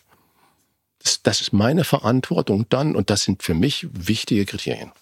Ja, also wir, haben, ich habe ja auch meine Mechanismen, Ja. also das ist viel mehr subtil entstanden, fällt mir gerade so auf. Ne? Also was, was, was auch ich nachher in meinem Chef sein gelebt habe. Also ich komme nachher auch noch so auf ein, ein negatives Beispiel, also wo ich auch gesagt habe, nö, so möchte ich aber auch nicht sein, das ist aber was an. Aber grundsätzlich geht's halt genau darum, weil die Leistung im Engel, fällt mir jetzt gerade auf, ich habe da gewirkt, ich konnte da wirken, ich konnte meine Erfahrungen machen. Ich war ein junger Spund, sehr heißblütig, Wie sehr. alt? 19. Nein, 29 oder Ach so, okay. 30. Aber da drüben, für dich, ein kulinarisches Gastgeschenk. Foto? Äh, ne, mach mal, mach mal. Ähm, und im Engel war es insbesondere so, das, das war ein heißer Laden. Da, da, ich meine, das war was für ein Ist Drecksloch. das der, der gebrannt hat? Nein. Nee, da ist ein Schiff reingefahren. Wo das Schiff Schiff reingefahren reingefahren, ja. Also Seite kaputt geschoben ging, hat. ja. Ein schwankendes Ding, vier warm, also vier Platten, davon in den meisten Fällen immer, also Flammen. Davon gingen eigentlich zwei konstant nicht, ein, ein, ein Konvektomat, ein, äh, das war's, paar War's. Schubladen. Ja. Irgendwie viel mehr war ein Ofen, wo Pfannen drin standen, weil der eh kaputt waren. Ähm, und da haben wir geil gekocht. Da sind wir bis ans Limit gegangen, haben Spaß gehabt. Es hat sehr viel Einfluss auf meine, ich nenne es mal, ich, ich, ich, mein- meine Küchenstilistik ist ja immer ein bisschen schlampig. Schlampig meine ich nicht mit schmutzig, sondern sie ist halt nicht ganz exakt, sondern Nicht sie ist wie sehr die Knechtels dieser Welt, die jede Karotte mit dem Lineal nee, schneiden eher konnten. intuitiv Genau, ein genau, bisschen. ja, Wo, ja. warum? Weil ich ein fauler Hund bin im Mise en place. Also musste ich oft sekundös äh, äh, agieren. Der Laden war, war hatte, hatte eine schöne Präsenz, die Leute waren schön, gutes Geschichten erzählen, viel von dem. Aber ich musste mich nicht um die Finanzen kümmern. Also man, ich wurde informiert, wenn ich blöd eingekauft habe. So, mach das besser. Hier, schau mal bitte, wenn du, du musst doch jetzt hier kein Steinbutt kaufen. Das ist, macht keinen Sinn. Dein Hauptgang kostet 30 Euro. Schau doch mal, Zander ist gerade ganz gut. So, das sind so die Hinweise. Und damit konnte ich mir, aber ich durfte entscheiden. Ich durfte immer noch entscheiden. Nicht so, kaufst jetzt Zander, sondern schau doch mal, weil ich muss ja aus dem Zander auch was draus machen. Und ähm, das hat mir den Kopf freigelassen. Ich konnte kreativ sein, ich konnte, ich musste mich zum Arbeitgeber entwickeln, was ich vorher ja nicht wirklich war, sondern ich war ein Angestellter, hatte dann natürlich auch die, die Ebenen, da war auch ganz gut. Äh, wir hatten da mit Milenko, der inzwischen unten das äh, Marseille Marseille. macht und äh, im Eisenstein, glaube ich, tätig ist. Und wie heißt der Käseladen hier? In der Schanze. So, das war der Restaurantleiter zu dem damaligen Zeitpunkt. Boah. Boah, boah, sind, wie zeige ich dir gleich, boah, sind wir uns angegangen teilweise. Aber den Raum hat er uns gelassen und er hat es geschafft, eine Arbeitsatmosphäre, eine Arbeitsatmosphäre so herzustellen, dass wir uns gestritten haben, aber nie verlassen haben. Genau. Ich habe manchmal unsichtbare Grenzen in der Küche gezogen, dass Milenko da nicht rübergehen durfte, weil das war ein kleiner Laden. Irgendwo musstest du eine Grenze ziehen. Ähm, aber wir haben es geschafft. Also da warst du ein, ein, ein guter, wie heißt denn das? Lehrmeister. Mediator. Ein guter Ach so, Mediator, dem- der jeweils Moment. auch beiden ein Mhm. Gefühl der Stärke gegeben hat, aber ohne ein unverhältnismäßig, äh, Unverhältnis herzustellen. Also Christian hat dir Fotos mitgebracht. Toll.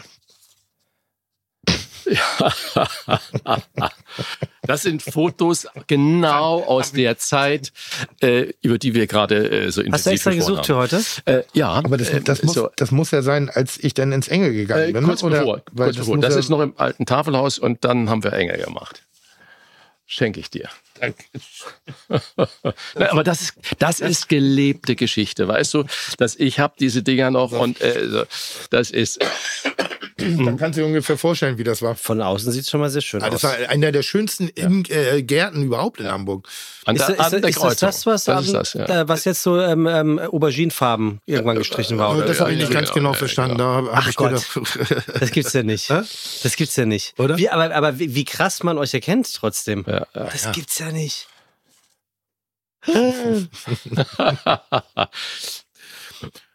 Ich liebe Podcast und das ist natürlich jetzt die Schwäche von schwer, so einem aber wir werden, Podcast, wir, ne? werden, wir werden das Äh, zeigen äh, dürfen so, Ja, auf, wir der, müssen. Genau. auf der, Na, äh, wie so. heißt das Instagram-Seite? Ja, Ja. genau. So, pass auf, ich erzähle Na, immer, wir wie gucken, ich überhaupt dass ins das nicht gekommen bin. Und dann kann ja Christian auch mal sagen, warum. Mit dem Toyota. Nee, ich bin irgendwann eine, eine Initiativbewerbung. Es war eine, ich hatte eine, eine, eine Situation, ich war im Museum für Hamburgische Geschichte Küchenchef, Café Fes. Ich bin aus England gecastet worden. Man hat mir den Job angeboten, weil ich da während der Ausbildung schon einmal gearbeitet habe, ob ich da nicht Küchenchef werden möchte. Ja. Ich natürlich, klar. Mal, wie lange war ich ausgelernt? Knapp anderthalb Jahre, zwei Jahre. Nicht unbedingt ein geiler Moment, um Küchenchef zu werden. Also das totaler Quatsch. Aber Ego, ich nehme es an, Zahlung war, Bezahlung war gut, bin nach Hamburg zurückgegangen. Gegangen. Willst du ein alkoholfreies Bier? Aus England, wollte es eigentlich auch nur temporär machen, also jetzt nicht mal Leben lang, sondern ich dachte, ich gehe nochmal auf, auf, äh, auf Weltreise. Bin dann aber wegen der Frau schlussendlich sehr lange in Hamburg geblieben und dann schlussendlich auch gänzlich. Und dann habe ich gekocht im, im, im Fes, Café Fes hieß das da. An der Alster. Nee, das war das, Das Cliff. Cliff. Das war das Das war Cliff. Cliff. Da, da habe ich nie, da habe ich nachher nur consulted, aber nichts gemacht. Ähm, und ich habe gemerkt, dass mein Kochen gar nicht so geil ist.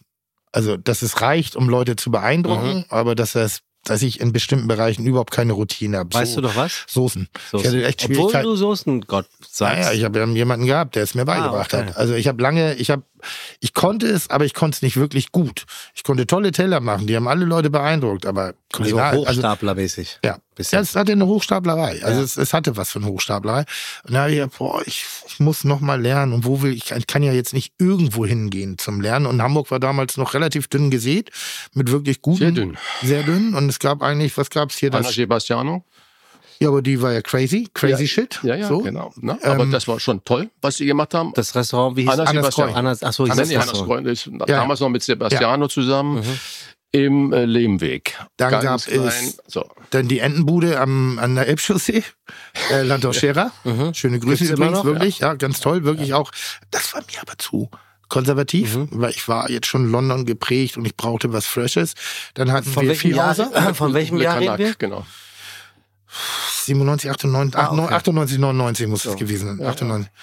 Ähm, und dann gab es noch das Le Canard, aber da habe ich gehört, da, da, da herrscht ein Disput. Nee, nee, der war, äh, war der schon Elbchaussee damals? Ja, ich war, oder gerade im Wandel. Ja, Ist das nicht, wo der Günjemü äh, Genau. da Ja, war? aber der Slickernar hatte seine Meriten verdient in der Martini-Straße in Eppendorf. Ah, okay. Kleiner Laden. Okay. Und äh, dann äh, hat er den Fehler gemacht, ist halt so groß geworden und dann ging es eigentlich Treppchen Mhm. für Treppchen unten. Ja, und dann gab's Christian Rach, Tafelhaus. Und Tafelhaus hatte so einen, ich will nicht sagen Hippie, aber er hat einen etwas freieren Ruf in der Art und Weise. Autodidakt als Küchenchef, äh, auch so ein bisschen nicht, nicht ganz so die gesellschaftlichen kulinarischen Zwänge, die ich ja bereits erlebt hatte. Und ja, bin ich mit einer Initiativbewerbung dahin. Also ich bin einfach hingegangen und hab gedacht, moin. Hatte aber blaue Haare. Genau. Und er hat gesagt, Bootcut-Jeans. ja, wahrscheinlich irgendwie sowas. Und dann sagte Christian, ja, nee, also er hat sich mit mir unterhalten, aber er sagte so, ja, nee, glaube ich jetzt momentan nicht. Und ich weiß nicht, ob das aufgrund meiner Art war oder ob wirklich nichts frei war. Und ähm, Ah, Das wäre interessant, wie das weitergeht. ich habe auf jeden Fall kein Probearbeit. mir, mir, hat, ja. mir hat es gerade eine, eine, eine Frau gesagt, die ich angesprochen habe, ob sie sich mal mit mir treffen will. Sie sagt, das würde momentan gerade, will sie gerade nicht so sehen. Ich bin gespannt, wie die Geschichte ausgeht. also, also ich würde das gerade momentan nicht so sehen. Ich glaube, das ist endgültig. ja, meinst ja, du? ja, ja. Ich weiß aber nicht, ich, ich, ich meine mal zu ändern, dass Christian auch irgendwas gesagt hat, ja, so mit der, mit der, mit dem optischen geht, das passt das gerade nicht so gut, wo ich Nee, dachte, das, das Ich- nicht. ich das, weiß hat- nicht das, mehr das ganz hat mich genau. nie gestört. Aber Aber auf jeden Fall gab es dann noch mal einen zweiten Moment, irgendwie noch mal eine zweite anständige Bewerbung. Da hatte ich aber gehört, dass sie gerade suchen. Da habe ich mich noch mal beworben und da wurde ich dann auch genommen. Aber interessant finde ich, dass, dass du damals offensichtlich selbstkritisch genug, aber auch ambitioniert warst, zu sagen, okay, ich bin jetzt hier zwar Küchenchef, aber ich habe ich hab ein echtes Dilemma, ich kann keine Soßen.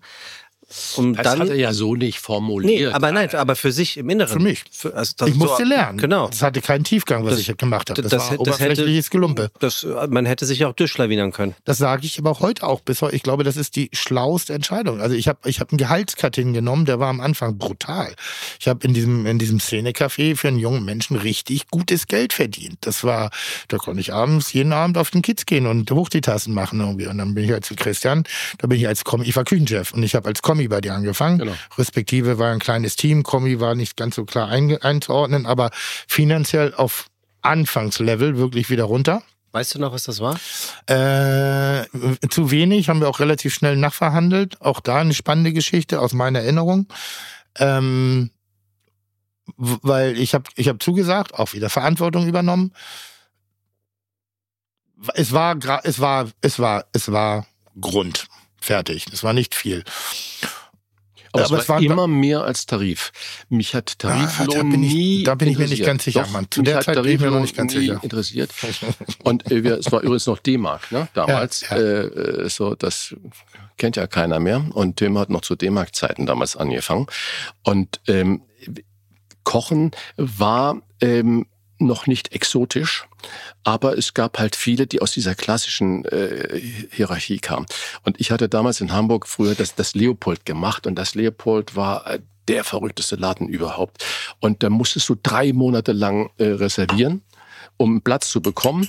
Da haben die alle gesagt, New York, in Hamburg und so weiter und so fort. Und deswegen bin ich dann daraus äh, ins Niemandsland an die Kreuzung kurz vor der Autobahn, äh, wo gar nichts war und habe den kleinen Laden gemacht und konnte dann natürlich mir aber auch die Leute gut aussuchen, die dann dort gearbeitet haben. Und es kamen Leute aus ganz Europa dazu zum Arbeiten. Und das war natürlich die, die riesige Stärke. Wir haben dann eine Sache, und das hat Tim auch gesehen, und ich glaube, das war auch, wir haben angefangen mit äh, sechs Gläser von Ikea für eine Mark. Und äh, die, die Stühle waren alte Stühle, die haben wir mit Hammerschlag gestrichen und die Kissen, Sitzkissen waren auch von Ikea. Und wir haben mit dem Zeugs schon, wir haben 89, äh, 88 habe ich das Ding übernommen, 89 eröffnet und wir haben schon 90 oder 91 einen Stern bekommen mit dem ganzen Schrott.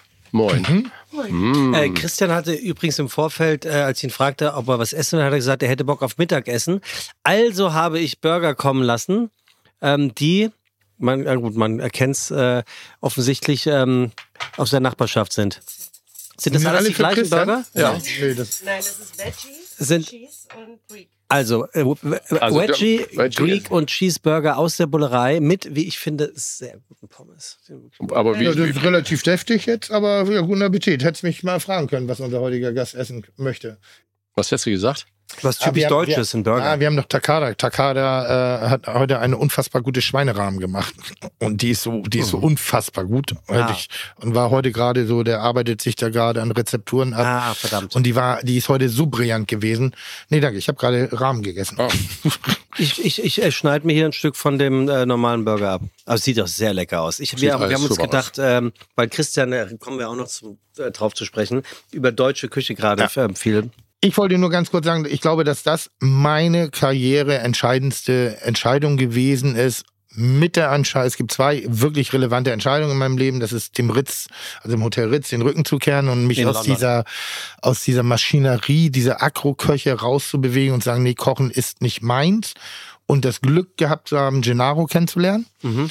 Ähm, das ist äh, das Schicksal wirklich gewesen, was ich nicht in der Hand hatte oder so. Das ist wirklich reiner Zufall. Aber dann eben auch als Küchenchef in dieser, in dieser Ebene gewesen zu sein und selbst zu erkennen, dass das hierfür reicht, aber nicht für mein Leben. Das wird unbefriedigend werden auf Dauer für mich. Ich werde an diesem Hochstapeln verzweifeln. Ich werde, das, das gibt mir nicht die, es hat gereicht, dem Laden Leben einzuhauchen, äh, fulminant dazustehen mit ersten Wahrnehmungen etc. Aber es war zu wenig für mich. Und ähm, das Gefühl hat sich irgendwann aufgebaut, weil ich gemerkt habe, ich habe keine Konzentration auf das, was ich da tue. Ich habe keine ich habe meinen Job wirklich gut gemacht. Ich war fleißig, aber ich war nicht mit dem Kopf am Herd. So, das war ich nicht. Und dann diesen, diese Bereitschaft, diesen wirklich signifikanten Gehaltscut, weil ich einfach eine komplett andere Position eingenommen vom Küchenchef auf Kommi. Das ist vom höchsten Level auf das niedrigste Level in der Küche zu gehen, weil ich sage, ich bin hier zum Lernen. Aber es ist interessant, weil es ist ja im, im Prinzip ein Charakterzug und ein Vorgehen, was du ja bis heute hast, dass ja, du Dinge in Frage stellst, selbst wenn sie gut laufen, zu überdenken, ob es dich langweilt, ist ja über, überspitzt genau. gesagt, ja, ja. kommt das ja darauf hinaus, ob man es dann hochstapelt im Sinne von, ich mach's einfach weiter. Aber Sebastian, das ist die einzige Möglichkeit zu überleben. Traut sich aber ja das auch nicht. Die jeder. einzige, aber du musst das in Frage, du musst nicht jeden Morgen aufstehen und spielen und alles in Frage. Das ist Nein. Quatsch. Aber du musst die Key Facts und dein Sein in Frage stellen. Das ist, das ist einfach absolut wichtig. Das heißt nicht all, und gerade umso wichtiger, wenn du Erfolg hast. Weil das ist diese süße Droge des Erfolges. Es ist so einschmeichelnd, einlullend und äh, dann denkst du, du bist auf der Woge von irgendwas. Aber das ist, das ist Luft, ne? Das ist nur Luft. Wir haben im letzten Podcast viel drüber gesprochen. Ich bin immer sehr interessiert, wie Leute, wir hatten Johannes King hier, der auch. Was ist ja pro, im letzten, aber. Ja, gut, aber der proaktiv der auch. Podcasts. Also, du hast es gerade formuliert, ich habe das noch nie so gesehen, eine süße Droge des Erfolges. Da auch mal zu sagen, ist das jetzt wirklich nur noch Suchtbefriedigung? Mhm. Oder ist das wirklich noch Befriedigung? Also das sind für mich zwei eklatante Unterschiede. Ist das eigentlich nur, du machst es nur, weil du sowieso das immer kommt und kommt und kommt? Oder hast du noch den Antrieb? Hast du es wirklich noch? Ist das genau das, was du wirklich willst? Und dann gibt es Parameter drumherum und das soll jetzt kein Jammern sein. Ne? Das ist, äh, das ist ein großes Luxus, dass Christian oder Menschen auch wie ich eben aus Optionen Optionen ziehen können, also aus, aus Möglichkeiten. Und umso wichtiger ist es zu wissen, worum es eigentlich geht. Und da ist monetär, und das klingt sehr vermessen und sehr anmaßend, aber ich habe es eben auch schon praktiziert, als ich äh, äh, mir wirklich noch Gedanken machen musste, wie viel Liter Milch kostet. Auch da habe ich schon diese Entscheidung getroffen, mhm. zu sagen, was ist meine eigentliche Motivation? Wenn man mal die Arschbacken zusammenkneifen muss, man ja ein bisschen ploggern muss, um Geld zu verdienen, yippie Aber verlier das, was du wirklich willst, was dich wirklich bewegt, was dich wirklich berührt, nicht aus den Augen. Und was mich immer wirklich angefixt hat, ist von den großen Helden, die dieses ganze Küchenzeugs, was wir heute alles haben in Deutschland, initiiert haben, hat kein einziger selbstbestimmt aufgehört. Keiner. Ähm, es gibt nur Dieter Müller, der irgendwann äh, ausgestiegen ist aus dem Drei-Sterne-Zirkus. Sonst keiner. Hans Haas ein bisschen? Jetzt erst dieses ja. Jahr. Also, okay, so, ja. Aber ich meine in, in der Vergangenheit, in ja. der Zeit so. Ja. Hans Haas ist einer der, der, der ganz feinen, großartigen, ich bin gut befreundet mit ihm, Menschen, der alles erreicht hatte und der immer integer geblieben ist dabei, ja. ganzen Sache. Das ist ein, ein, ein Vorbild, ist das. Der hätte sich einen anderen Abgang gewünscht, natürlich da. Ja, Corona-Scheiße, ne? Und genau, genau. Ja. So, wollen wir nicht weiter vertiefen, aber ähm, der hat aufgehört. Aber ansonsten, von den alten Helden, es gibt ja immer noch Leute, die stehen am Herd mit 80, äh, weil sie nichts mehr anders haben. Und das ist natürlich traurig. Gibt es irgendwas, Christian? Also bitte ist auch, ne? Es ist wirklich überhaupt kein Problem, während des Essens in unserem Podcast zu sprechen. Tim, was dir aufgefallen ist, was ihn von anderen Köchen unterschieden hat zu seinem damaligen schaffenden Zeitpunkt? Mein Lieblingszitat über mich kommt von Christian. Mal gucken, ob der alte Mann sich noch dran erinnern kann. Nein, sein Engagement hat mich natürlich, sein, sein Enthusiasmus und das sich reinknien. Ich habe Tim auch morgens im Engel auf dem Fußboden pennend äh, gefunden, zusammengerollt neben seinem Hund.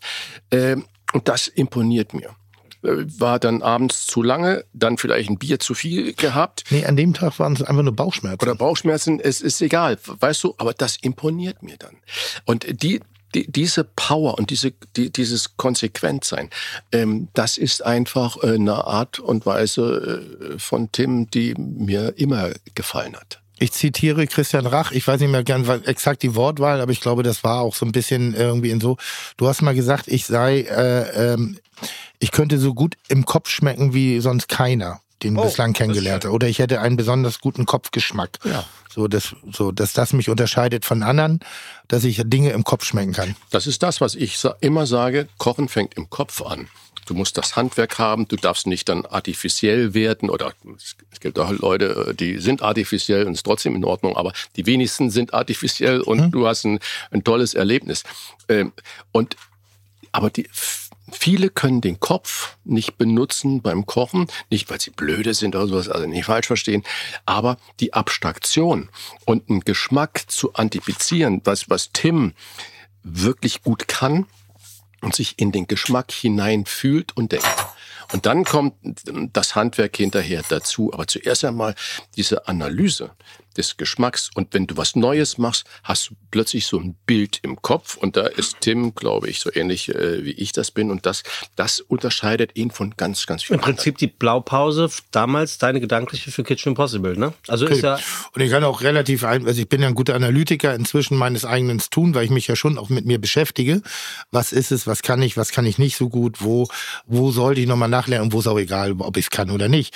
Ähm, und wir haben auch, auch das ist ein Running Gag bei uns, äh, weil wir, ich habe ja noch so ein, zwei Ex-Kandidaten von Christian auch in meinem näheren Umfeld noch. Äh, äh, kochend oder freundschaftlich? Äh, sowohl als auch. Mhm. Sowohl als auch. Und ähm, es gab ein Ritual, was wir ähm, auch mit einem gewissen Amüsement betrachtet haben als angestellte Köche bei Christian. In den meisten Fällen im place waren wir unten, so Saucier, Poissonné, äh, wie, wie ist nochmal unser Lustiger aus äh, äh, ähm, Beine schwer, Kopf kaputt? Ah, ja, ja, ja, ich weiß. Ja. Ich, ich sag's dir gleich. Äh, aus, äh, aus Pakistan. Nee. Masud. Nee, nee. Bei Thailand. Ähm, da komme ich gleich drauf. Ähm, wir, wir, hatten, wir hatten ähm, ein unfassbar tollen, tollen, auch sehr lustigen Küchenchef, also Robert Wohlkopf damals, so der auch ein, ein großartiger Handwerker war. Also ich glaube, ein bester Schattenmann, den man sich wünschen kann, was, was, was Arbeitsmentalität, auch, auch Handwerk angeht und auch Leidenschaft für das, was er tut. Ich glaube, ich habe als Fischkoch angefangen. Ich weiß auch noch, wann ich vom Fischposten zum Fleischposten bewegt worden bin, nachdem Christian gesehen hat, dass ich den, die Garstufe vom St. Petersfisch, was in kleine Rauten geschnitten wurde, ist jedes einzelne Stück überprüft habe und nicht einfach nur gebraten und dann ja wird schon passen auf den Teller gesteckt. Da so, das ist eigentlich was Gutes. Das ist was Ach so. Das war die ja, Förderung zum ja, Fleisch. Ja, ah, das okay. hatte mir keiner beigebracht. Jetzt das habe ich intuitiv gemacht. Und ähm, dann, ja, das ist gut. Und beim Soße gab es eine Soße, die wir jeden Tag gekocht haben, die sogenannte Witte. Die Witte besteht im Wesentlichen aus Geflügelfond, Weißwein reduziert, dann Sahne Creme Double, richtig? Erinnere ich das noch richtig? Ja, ja. Sahne, oder, ja, noch Sahne Creme Double, ein bisschen Cayennepfeffer, zwei Stängel Petersilie ohne Blatt auf zwei Liter und äh, ganz zum Schluss beim Abmixen noch ein Kicker Champagner rein. Und dieser Champagner, den ich ja, also wo ich habe dann immer die Soße gekocht, reduziert, eingekocht und dann das Ganze. Und das war das Einzige, was Christian wirklich wirklich pedantisch kontrolliert hat. Also die anderen Sachen hat er auch kontrolliert, aber das war pedantisch. Das war wirklich, dann war die Soße noch im Mixer. Dann hat Chef, gekostet. Dann kam er runter, Löffelchen, Löffel reingehalten, hat gesagt, hm, da muss noch ein bisschen Peter, hm, da muss noch ein bisschen das, hm, da muss noch ein bisschen das reinmachen. Ich sag mal, bei der Hälfte der Fälle habe ich es auch reingemacht, bei der anderen Hälfte habe ich es nicht reingemacht und dann war die Soße auch besser. Das war so ein bisschen das Spiel, ne? wo, wo man es eben gemacht hat. Das ist auch so. Das erwarte ich auch von meinen Mitarbeitern. Was ich aber gelernt habe im Nachhinein, aber das sind auch so Sachen, die echt später geschehen sind, dieser Schuss Säure hinten rein. Mhm. Was das eigentlich für ein Dirigent im Geschmack ist. Also seitdem beschreibe ich Zitrone oder Säure, Wein, was auch immer, Essig. Das muss nicht viel sein. Das ist vielleicht manchmal wirklich nur ätherisch, aber das bisschen Säure, was da reinkommt, wirkt wie so ein Dirigent in so einem Orchester, was sich warm fiedelt.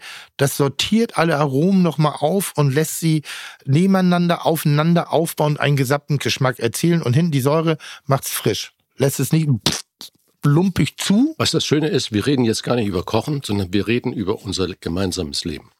Es gab da keinen Unterschied. Und das, was Tim erzählt, das ist die Verfertigung der Gedanken beim Reden und das Wiederherstellung der Erinnerung bei dem sich darauf einlassen. Und das ist schön, Geschichte zu haben. Ähm, Schulterklopfer, ähm, Leute, die du neu kennst. Es ist auch, gibt auch tolle, wenige tolle, aber gemeinsame Geschichte zu haben, auch wenn du mal dann Jahre äh, Stille hast oder Distanz hast. Diese gemeinsame Geschichte ist ein Wert an sich, den man nicht hoch genug einschätzen kann. und ihr, ihr scheint es ja nicht vergessen zu haben, ne? Nein, das sind ja auch alles, nochmal, sind ja prägende Sachen. so alt sind wir ja auch noch nicht. Ja, aber ich das, habe ja, gesagt, aber es oben ist ja, klar, unten dicht. Es war ja auch eine prägende Zeit. Für Christian eine prägende, weil er sich erweitert hat, weil er sich aus dem, aus dem Haus in, in also mit dem Engel, ne? Das war ja so mhm. die vorbereitende Zeit. Ich glaube, es war, vielleicht waren wir so kurz nach der Hochzeit da. Oder vielleicht war es so ein bisschen die Hochzeit des Tafelhauses im Sinne der da, ab dann fing an, Kulinarik sich brutal zu verändern, fand ich so. Dann kamen Bistro-Konzepte, einfache Dinge, so ein bisschen. Ja, es gab ja früher die, die Jungs und Mädels nicht, die das umgesetzt haben. Die mussten ja also erst durch die harte Schule mhm. gehen. Und äh, es gab ja keine Videos, kein YouTube, kein Nix, ja. kein Nice. Du brauchtest ja irgendwo, so wie du es auch gesagt mhm. hast, Erfahrung. Und zwar Erfahrung nicht in irgendeiner Bumsschubse, sondern Erfahrung, wo äh, Qualität ist, wie es gerade beschrieben hat mit der Witte. Äh, also eine weiße Sahnesoße letztendlich, wenn du es reduzierst. Und, äh, aber die dann über so kleine Dinge halt so ein Qualitätsniveau gebracht hat, die toll waren. Hast ein bisschen Safran mitgekocht und noch einen Spritzer Pernod ja, genau. reingemacht. Genau. Und dann hast du eine wunderbare Safransoße gehabt, die du dann zu dem kleinen Saint-Pierre, äh, den Tim gerade beschrieben hat, äh, super servieren konntest, ja. Und äh, aber alles mit der Hand gekocht. Und das sind halt äh, Dinge. Und dann sind ja ganz viele Leute aus all den großen äh, Läden rausgegangen ins Land und haben gesagt, auf die Scheiße, was die da machen, habe ich gar keinen Bock. Und dann ist Bistro-Kultur entstanden und das entstanden, neue Konzepte. Die Jungs und Mädels waren nicht nur in Frankreich zum Arbeiten, was früher das Mekka war, sondern die waren in London, die waren in Asien und sonst was und kamen mit diesen Einflüssen dann zurück. Und das war eigentlich in Deutschland der Break-Even. Vielleicht war es auch so, ich will niemandem Unrecht tun, ich bin mir nicht sicher, sicher, ob ich jetzt natürlich jemand vergesse. Ich sag mal, gefühlt in meiner Erinnerung das einzig wirklich relevante Restaurant zu der Zeit außerhalb der Sterne-Gastronomie war das Nil. Das ist richtig. Das So, ist richtig. vielleicht Ja. gab es noch, Gab's vielleicht das ja Rief nicht. schon zu der Zeit? Ja, aber das hatte für uns keine Relevanz. Also das ist so ein, also nochmal, wir reden jetzt so von handwerklich. Und nichts gegen das Rief, bitte, nicht falsch. Aber ich, ich sag mal, Rief war schon ein Konzeptrestaurant. Das war, wir reden jetzt wirklich von Inhaber geführten, köcheorientierten Restaurants. Und dann kam diese Welle, Engel, dann kam das Cox. Cox war auch schon natürlich Cox da. war vorher da. For Experiment. Äh, wir hatten nachher die Jungs äh, hier. Das war Patrick- Karolinstraße vor Experiment? Ja, Ja. Dann Ja, und da war vorher die Nil-Leute drin, nämlich das Kaspari. stimmt. Und das Kaspari war eigentlich so damals, wie, wie wir Leopold gemacht Ja. haben. Dann gab es das Kaspari und das haben die Nil-Jungs gemacht, und, äh, die, die dann später Nil gemacht haben mit Ja. Elisabeth Füngers, die Genau. ja auch lange bei mir gearbeitet Guck, also es gab dann so eine geile Welle der Restaurants der zweiten Reihe. Also wo ich immer gesagt habe, in Hamburg kannst du geil fressen gehen. Du kannst Sterne essen, fressen, ohne Sterne zu haben, aber das ist geiles Produkt. Wir haben überall gleich eingekauft. Ähm, es ist ein gutes Preis-Leistungs-Verhältnis. Es ist voller Überzeugung gekocht. Vielleicht nicht so exakt. Vielleicht ist die Weinkarte nicht so groß. Vielleicht rubbelt das an einen, weil die Möglichkeiten kleiner sind. Aber was gekocht wird, hat Hand und Fuß. Da ist kein Gelumpe drauf. Ne? Also es war so diese, das war eine Umbruchphase. Gab es äh, Momente, wo du mich gerne rausgeschmissen hättest? Im Tafelhaus. Weil ich kann mich an einen erinnern. Wobei, da hätte ich mich rausgeschmissen, du hast es aber nicht mehr ansatzweise getan. Ich kann mich an einen sehr guten erinnern. Bin ich mal gespannt. Na, Hilf mir kurz. Mit dem Sa- Hund. Samstag, nee, Hund war auch immer cool. Samstag. Was war das Besondere am Samstag? Haben wir nur abends aufgehabt. Richtig. Genau. Arbeitsbeginn 14 Uhr und selbst da habe ich Gleitzeit entwickelt. Da war wirklich. da hatte ich. Nach hinten. Ja, Nach hinten, ja. Da hatte ich, äh, äh, oh Gott, oh Gott, oh Gott, ey. Das. Da, ähm, ich, hab, ich hatte Sonntag einen Job angenommen, ein bisschen Geld nebenbei verdienen und wollte privat kochen für einen Geburtstag oder irgendwie sowas. Das habe ich manchmal nebenbei gemacht. Ähm, auch losgelöst durch, durch Christian Hantiers, Michael Hantiers damals, weißt du noch, so die, Ja, die, ja. die Der Kum- von Edel. Ja, da habe ich privat in der, in der, in der, Villa Jago. in der Villa Giaco gekocht. Ganze Küche war nur mit Zeitungspapier ausgelegt, weil sie wussten, wer gleich kocht. Also eine, eine millionenteure Küche, aber nichts war sichtbar, weil jetzt wird in dieser teuren Küche gekocht. Und da habe ich dann halt so Events bekocht.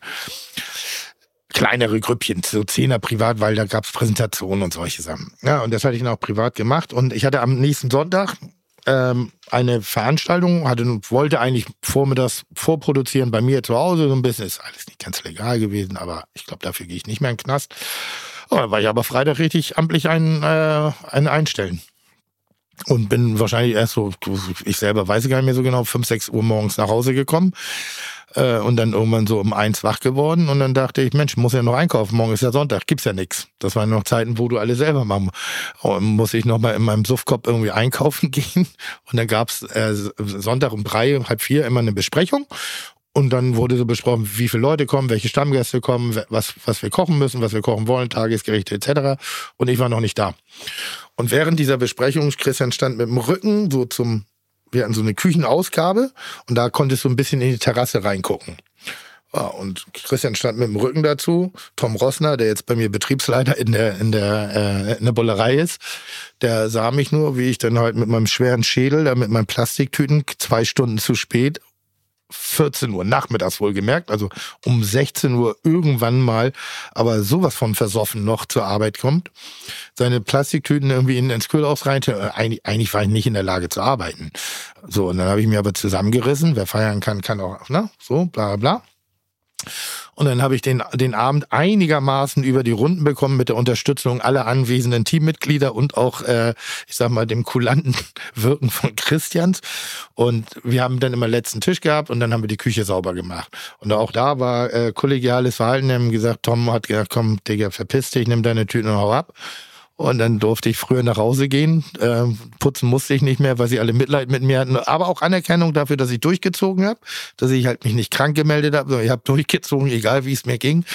Und dann bin ich nach Hause gegangen und habe mich zu Hause in die Küche gestellt und das, das Event vorbereitet, was ich eigentlich schon längst hätte fertig machen müssen, weil es ging wie morgens um 10 los. Da hätte ich, da, da, Ja, das da, sind so die da, Geschichten. da habe ich Geduld Ich aus, weiß nicht, ob du ausgereicht. schon dabei warst oder noch dabei warst. Dann hatten wir das erste große Außerhaus. Und ähm, das war äh, in, ähm, da, da, äh, Neumühlen? Nee, nee, nicht Neumühlen, da war noch da mit dem alten Tafelhaus äh, bei einem kleinen Gestüt da hinten äh, in Jesteburg. Nee, da war ich nicht mit. Und äh, das waren Stammgäste, die haben hier drin gewohnt. Äh, so, und das erste außer Haus und das sollte viel sein. Ja, klar, machen wir und äh, unfassbar viel Geld für uns, für die kleine Butze damals mit Ja. den 30 Plätzen, da plötzlich bezahlt dann einer 10.000 Mark, was dann, boah, so, also machen.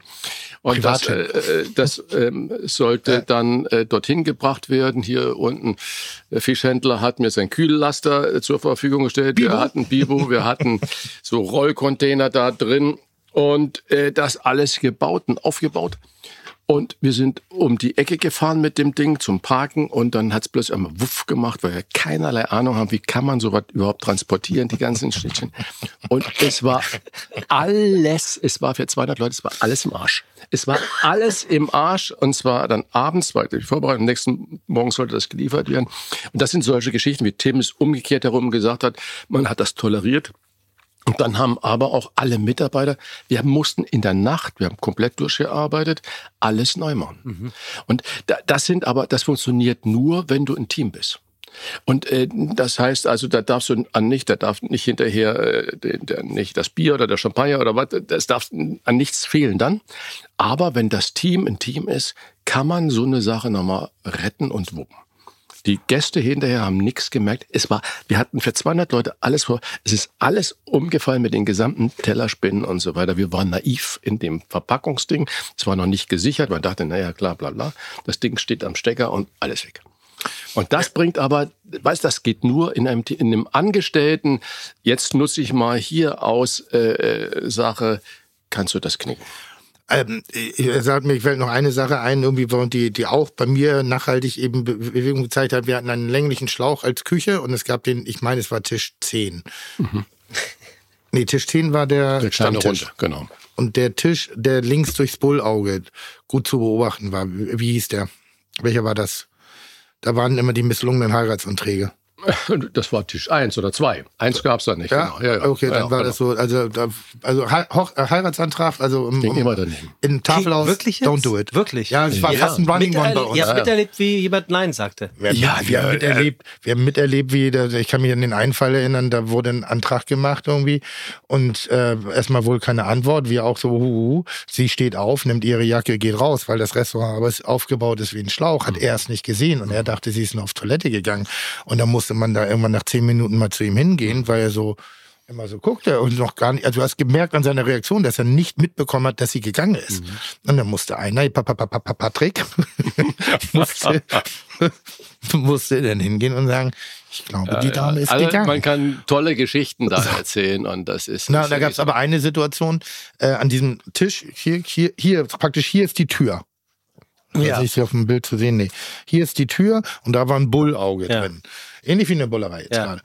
Und da war, saßen mal Gäste und die wollten umgesetzt werden und äh, weil sie den Menschen nicht beim Arbeiten zusehen wollten, weil sie eben, Das haben sie auch so Das gesagt. sagen die so. Ja, das haben die so gesagt. Ach so, nett. Ja, hat Christian sie umgesetzt nach draußen.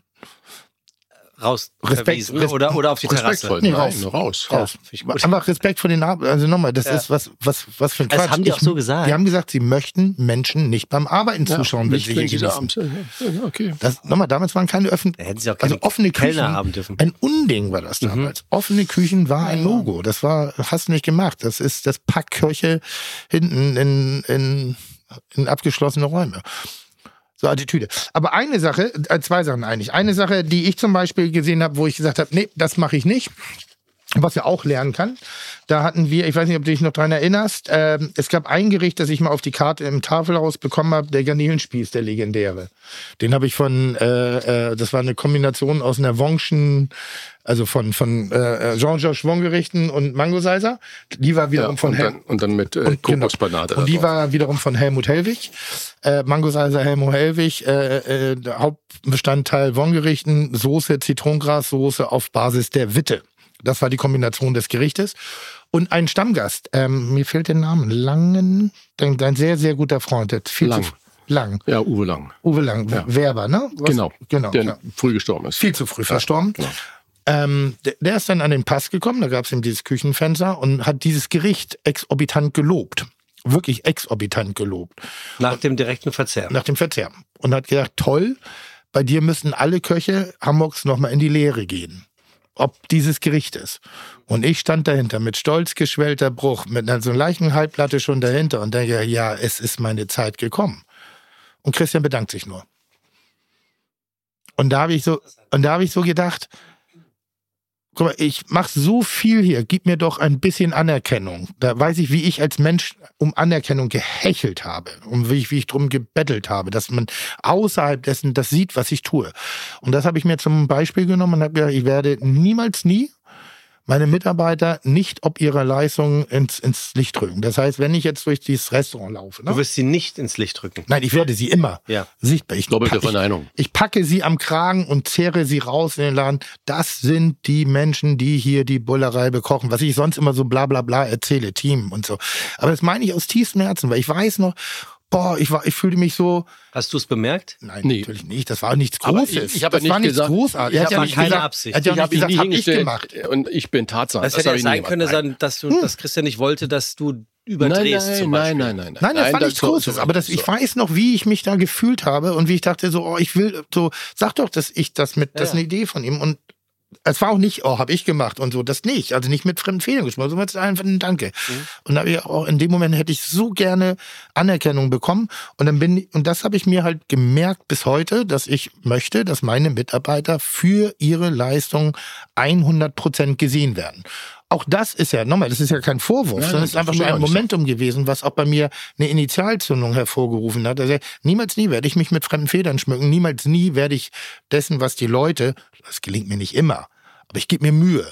Aber es ist ja schon interessant, weil ich frage mich gerade, ob die Zuhörerschaft von dieser Folge, ob das den Leuten so bewusst ist, dass zwei sehr bekannte, in Klammern Fernseh, vor allem Köche, so eine gemeinsam bewegte und, und, und zumindest für dich ja, Tim, auch, für dich auch, Christian, ähm, karrierebereitende äh, Vergangenheit haben. Aber Sebastian, das müssen die ja gar nicht sich Aber ist ja- bewusst aber sein. ist ja interessant. Das ist ja äh, mal in Ruhe sowas zu erzählen. Wir gehen ja damit nicht hausieren. Nee, also eben, das, das nicht. ist das ist ja nicht die- diese Situation. Aber äh, ich habe kein Problem damit zu sagen, Menschenskinder, ich habe gerne mit Tim zusammengearbeitet und ähm, wir sind ja heute, wenn du das mit dem Loben sagst, na- natürlich, weißt du, heute kommen die Kinder nach Hause und ähm, ist bei den Bundesjugendspielen, äh, hat das gerade so ins Ziel geschafft und dann wird nein, das hast du so toll gemacht und weil es ja gar nicht so toll war, versucht man jetzt Bundesjugendspiele abzuschaffen. Nein, das heißt, loben ist absolut wichtig, aber nicht für jeden Scheißdreck. Das heißt also, wir können das auch über War brillantes Gericht. Das, das, das, das. Blöde Sau. ich, ich bin, ich, so, es, ist, es ist ein Geben und Nehmen in, in der Situation. Und deswegen habe ich das erzählt, wo dann die ganzen Tellerspinnen da umgefallen sind. Weißt du, in dem Moment, wenn die Mitarbeiter äh, sich nicht gewertschätzt fühlen, gehen die alle nach Hause und pennen. Und sind da, Chef, tut mir leid, meine Freundin wartet, die Mama wartet, der wartet, der Freund wartet, äh, wie auch immer, haben alle mitgezogen. Und das ist eigentlich diese Wertschätzung, die das Team dann dir auch zurückgibt. Aber ich erwarte als Chef nicht, oder habe es nicht mehr jetzt erwartet, dass ich gelobhudelt oder anerkannt werde. Das ist, du, du manövrierst dich in der einen oder anderen Situation auch in eine Einsamkeit hinein. Das ist Komplett. so, äh, äh, weil, weil du Entscheidungen triffst und das, die, und du nicht davon ausgehen kannst, dass du immer geliebt wirst mit der Entscheidung oder mit deiner Art und Weise, was zu machen. Das, das, und das muss man sich, diesen Zahn muss man sich einfach ziehen und muss das dann auch so leben und so durchziehen. Wir haben gerade ein ganz, ganz großartiges Beispiel dafür. Ich neige ja dazu, gerne Leute von unten langsam aufzubauen, ne, weil ich auch selber ja das Geschenk bekommen habe. Und ähm, dass dieser Schritt von der stellvertretenden Stelle zur Chefposition es ist ein Mammutschritt. Gar nicht so sehr vom Aufgabengebiet, weil du wirst auf die Chefstelle oder auf die, wie auch immer, auf die Führungsstelle äh, meistens gehoben, weil du die Aufgaben sowieso schon übernommen hast. Nur die Positionierung von einem Tag auf den anderen, nur die Wahrnehmung, auf einmal bist du nicht mehr einer vom Team, auf einmal bist du der Chef, auf einmal bist du weisungsbefugt. Vorher hast du Ansagen gemacht, da war das, ja klar, natürliche Führungskraft. Und die gehen abends los und sagen dir nicht Bescheid, dass sie noch losgehen. Und am Anfang warst du part off und da bist du noch hinterher und plötzlich merkst du, hä? Dann erzählen die am nächsten Tag, oh, was haben noch gemacht und das gemacht und denkst, warum habt ihr nichts gesagt? Also das, also auch gerade jetzt, jetzt als Eigentümer oder Betreiber und Chef, finde ich, ist es überschaubar, auf, auf einer anderen Generation. Hast du jetzt echt noch einen Rahmen geholt? Ja, Logo. Oh, du geile Sau. Was macht ihr denn da, Mensch? Geil. Wo soll ich das herstellen? Ja, ja, ja, ja. Bei Christian. Irgendwie habe ich dir angesehen, dass du enttäuscht warst. Dass Nein, wir weil nur ich dachte die so, Burger das ist so-. Äh, Danke. Nein, die sind ja toll, aber ich, ich dachte gerade so, oh, die Rahmen war heute so, die ist so brutal. Das sieht auch gut aus. Äh, haben wir. Löffel und sowas dabei?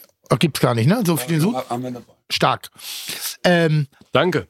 auch da bitte ich manchmal, ich, ich, das ist ja auch wirklich schwierig, wenn du als Mitarbeiter auf Augenhöhe begegnet werden willst, dass man dich auf Augenhöhe wahrnimmt, nimm auch den Chef auf Augenhöhe wahr oder die Führungskraft. Verstehe auch, dass deren Motivation, bestimmte Entscheidungen zu treffen, eine andere ist als die, weil sie ein anderes Aufgabengebiet haben. Ich muss, das ist mein Job derzeitig in der Bullerei, dass ich zwischen den unterschiedlichen Bereichen und unterschiedlichen Ebenen versuche, ein bisschen die Sichtweisen der einzelnen Leute in ihrer Entscheidung auf die anderen übertrage, damit sie mehr Verständnis Und füreinander wie, entwickeln. wie machst du das, indem du dich vor sie stellst und das alles jedem erzählst oder holst du dir die Leute und Ja, ich, sag mal, ich sag mal als Beispiel, wir haben, wir haben äh, Tom Rossner bei uns im Betrieb, der ist verantwortlich für die Zahlen. Mhm.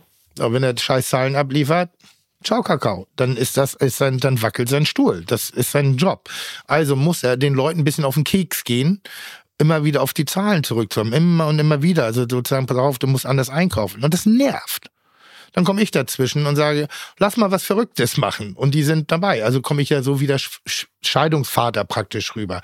Und dann kann es sein so, ja, Berossen, er will das nicht. Und dann meine ich so, ja, der darf das auch gar nicht, weil sein Job ist ein anderer. Deshalb versteht bitte, was er sagt. Aber und wenn ihr Schwierigkeiten habt, redet miteinander. Was sollt ihr tun, damit ihr mir als auch ihm gerecht werdet oder treffen eine Entscheidung und dafür tragt ihr die Verantwortung. Und ich gehöre zu den Leuten, und das ist bei mir eine Sache, deshalb, das ist, das ist in meinen Augen auch ein bisschen verloren gegangen. Ich glaube, ich habe wahnsinnig viel falsch gemacht. Ich glaube, ich habe viel, viel falsch gemacht bei dir. Ich glaube, ich habe viel falsch gemacht bei, bei meinen anderen mm, Beschäftigungsverhältnissen.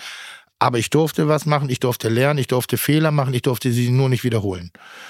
Und wenn ich das manchmal heute so betrachte, wie, boah, wie auch mit Mitarbeitern umgegangen wird, weil sie was falsch machen, halte ich das eben auch so, ja, aber wo sollen, woher sollen sie es wissen? Sie müssen Erfahrungswerte schaffen. Ich habe früher immer, und das war auch schon zu Tims Zeiten, immer, wir waren ja damals nur ein kleines Team, haben immer zusammen gegessen, jeden Tag, das war Stimmt Pflichtveranstaltung, zusammen gegessen. Arbeitsplatzhygiene. Und ähm, ich habe immer auch über, ähm, Gott, habe ich einen Gas dafür. über Geld gesprochen und über Steuern gesprochen und auch über den Wein gesprochen oder sonst was gesprochen, weil ich wollte, dass die Leute, weil jeder, ich, ich, dann habe ich gesehen, Menschenskinder, die wird mal Mama, der wird mal Rentner, der wird mal selbstständig und der könnte es richtig schaffen. Ähm, aber was sie alle lernen müssen, ist Betriebswirtschaft.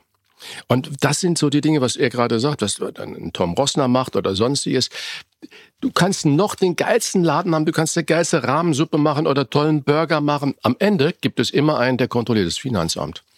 Und da kannst du äh, sagen und tun, was du willst. Und diese Ausbildung, die gibt es eigentlich gar nicht. Die gibt es gar nicht. Und da muss man so bescheuert anfangen mit, was ist denn der Unterschied zwischen Mehrwertsteuer, Umsatzsteuer und Vorsteuer?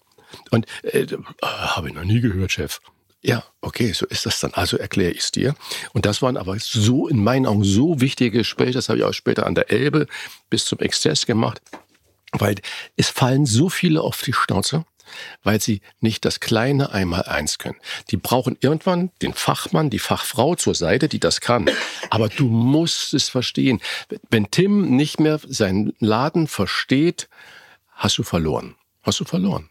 Hast du verloren. Ja, ich, ich bin Einhorn in dieser Welt. Ich verstehe gar nicht so viel. Sag mal, was, was haben wir denn ich, jetzt hab, hier? ich, habe nur, ich habe nur verstanden, dass es jemand verstehen muss. Ja. So, Ähm, und da bin ich, äh, also ich würde da jetzt mich mit falschen Federn schmücken, wenn ich sage, oh, ich bin so der geile äh, Fremd, Wirtschafts... Fremdenfedern. Nee, ich bin so der geile Wirtschafter. Wirtschaft ist auch ein Wort. Ja. Äh, das heißt Wirtschaft- fremde Federn, nicht falsche Federn. Äh, Fremdenfedern, falsche Federn? Wirtschafter. So, der Wirtschaft. Für Wirtschaftler. Äh, Ich agiere da, in dem ich kenne meine Schwachstelle. Hm? Du, hast ja eine Wirtschaft. Ja, aber Wirtschafter hat einen anderen Ja, Beiklang hier in. Hamburg. Ja, ich glaube, So. Wirtschaft- ist, Ah? äh, ist aus dem Rotlichtmilieu, ne? Ja, ich glaub Ja, stimmt. Also, jetzt erzähl doch mal, was wir hier haben. Zusammen, Tim? Also Takada-san ist ja äh, japanischer Herkunft und ähm, lässt immer wieder äh, schöne Gerichte äh, aus Leidenschaft in unsere Speisekarte des Delis einfließen und momentan arbeitet er sich an Ramen ab und äh, das ist eine äh, Ramen auf eine, eine klassische Salzrahmen auf Basis Isst von die gar nicht? Schweinefleisch. Nein. dann gib die mir doch mal bitte. Ich würde nämlich auch jetzt einmal, ihr genießt ganz kurz die Suppe. Wir machen kurz drei Minuten Pause.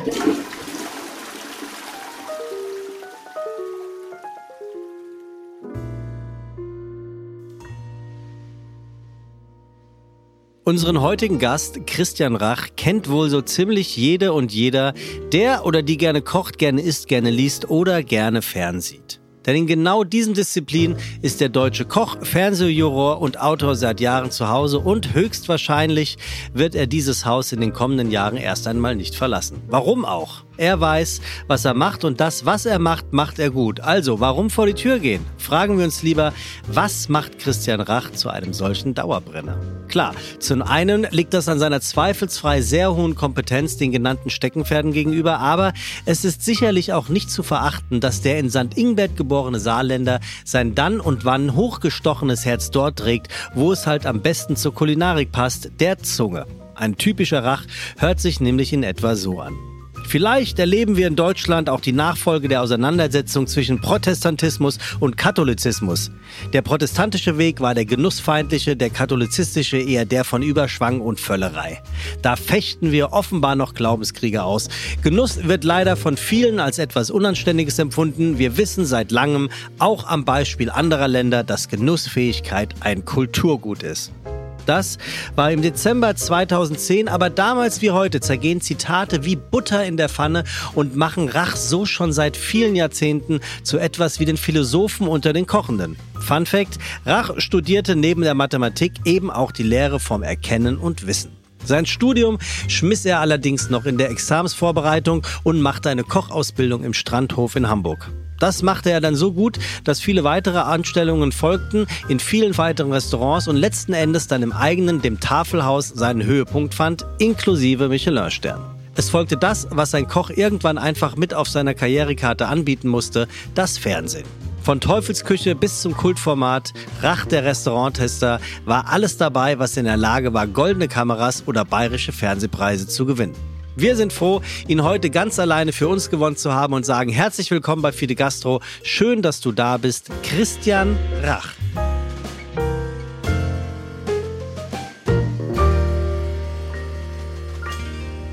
Ich habe übrigens ganz vergessen, die Einleitung über Christian Rach zu lesen. So spannend war das von Anfang an, Tim. Naja, wesentlich hat er Mathematik und Philosophie studiert. Na, ich, hab die, ich, werde die, ich werde die Einleitung nachlesen. Du merkst, es ist immer noch ein Stachel in seinem Fleisch. wenn ihr beide, wenn Ja, ihr Mann. beide hier raus seid. Also, ähm, Tim, Tim hält ein verhältnismäßig dickes Kochbuch in der Hand, Das er gerade öffnet. das den Titel trägt wie?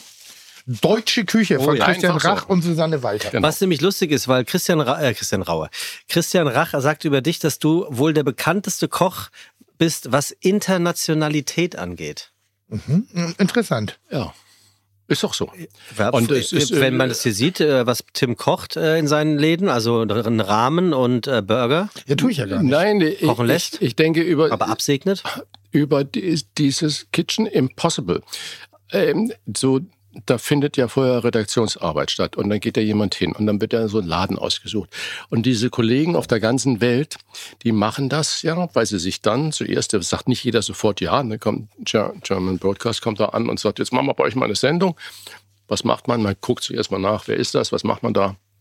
Und dann äh, wird das Ganze natürlich spannend und wenn die dann sagen, ja, und ähm, das heißt, auf diesem internationalen Gebiet gibt es keinen anderen außer Tim, der diese äh, Reputation hat. Und es geht eben nicht um Sterne oder um sonst was, sondern er, er vertritt da eine deutsche Art, die äh, unglaublich positiv äh, ist. Sein Fluchen und Scheiße rufen äh, verstehen die ja alle nicht. Die sehen vielleicht sein Gesicht oder sonst sehe die Leidenschaft. Weil Die sehen die Leidenschaft. erleben ja Die die Kimme. Genau. Nein, die erleben ja die Herstellung dieses Fluchens. Und wie er kennt.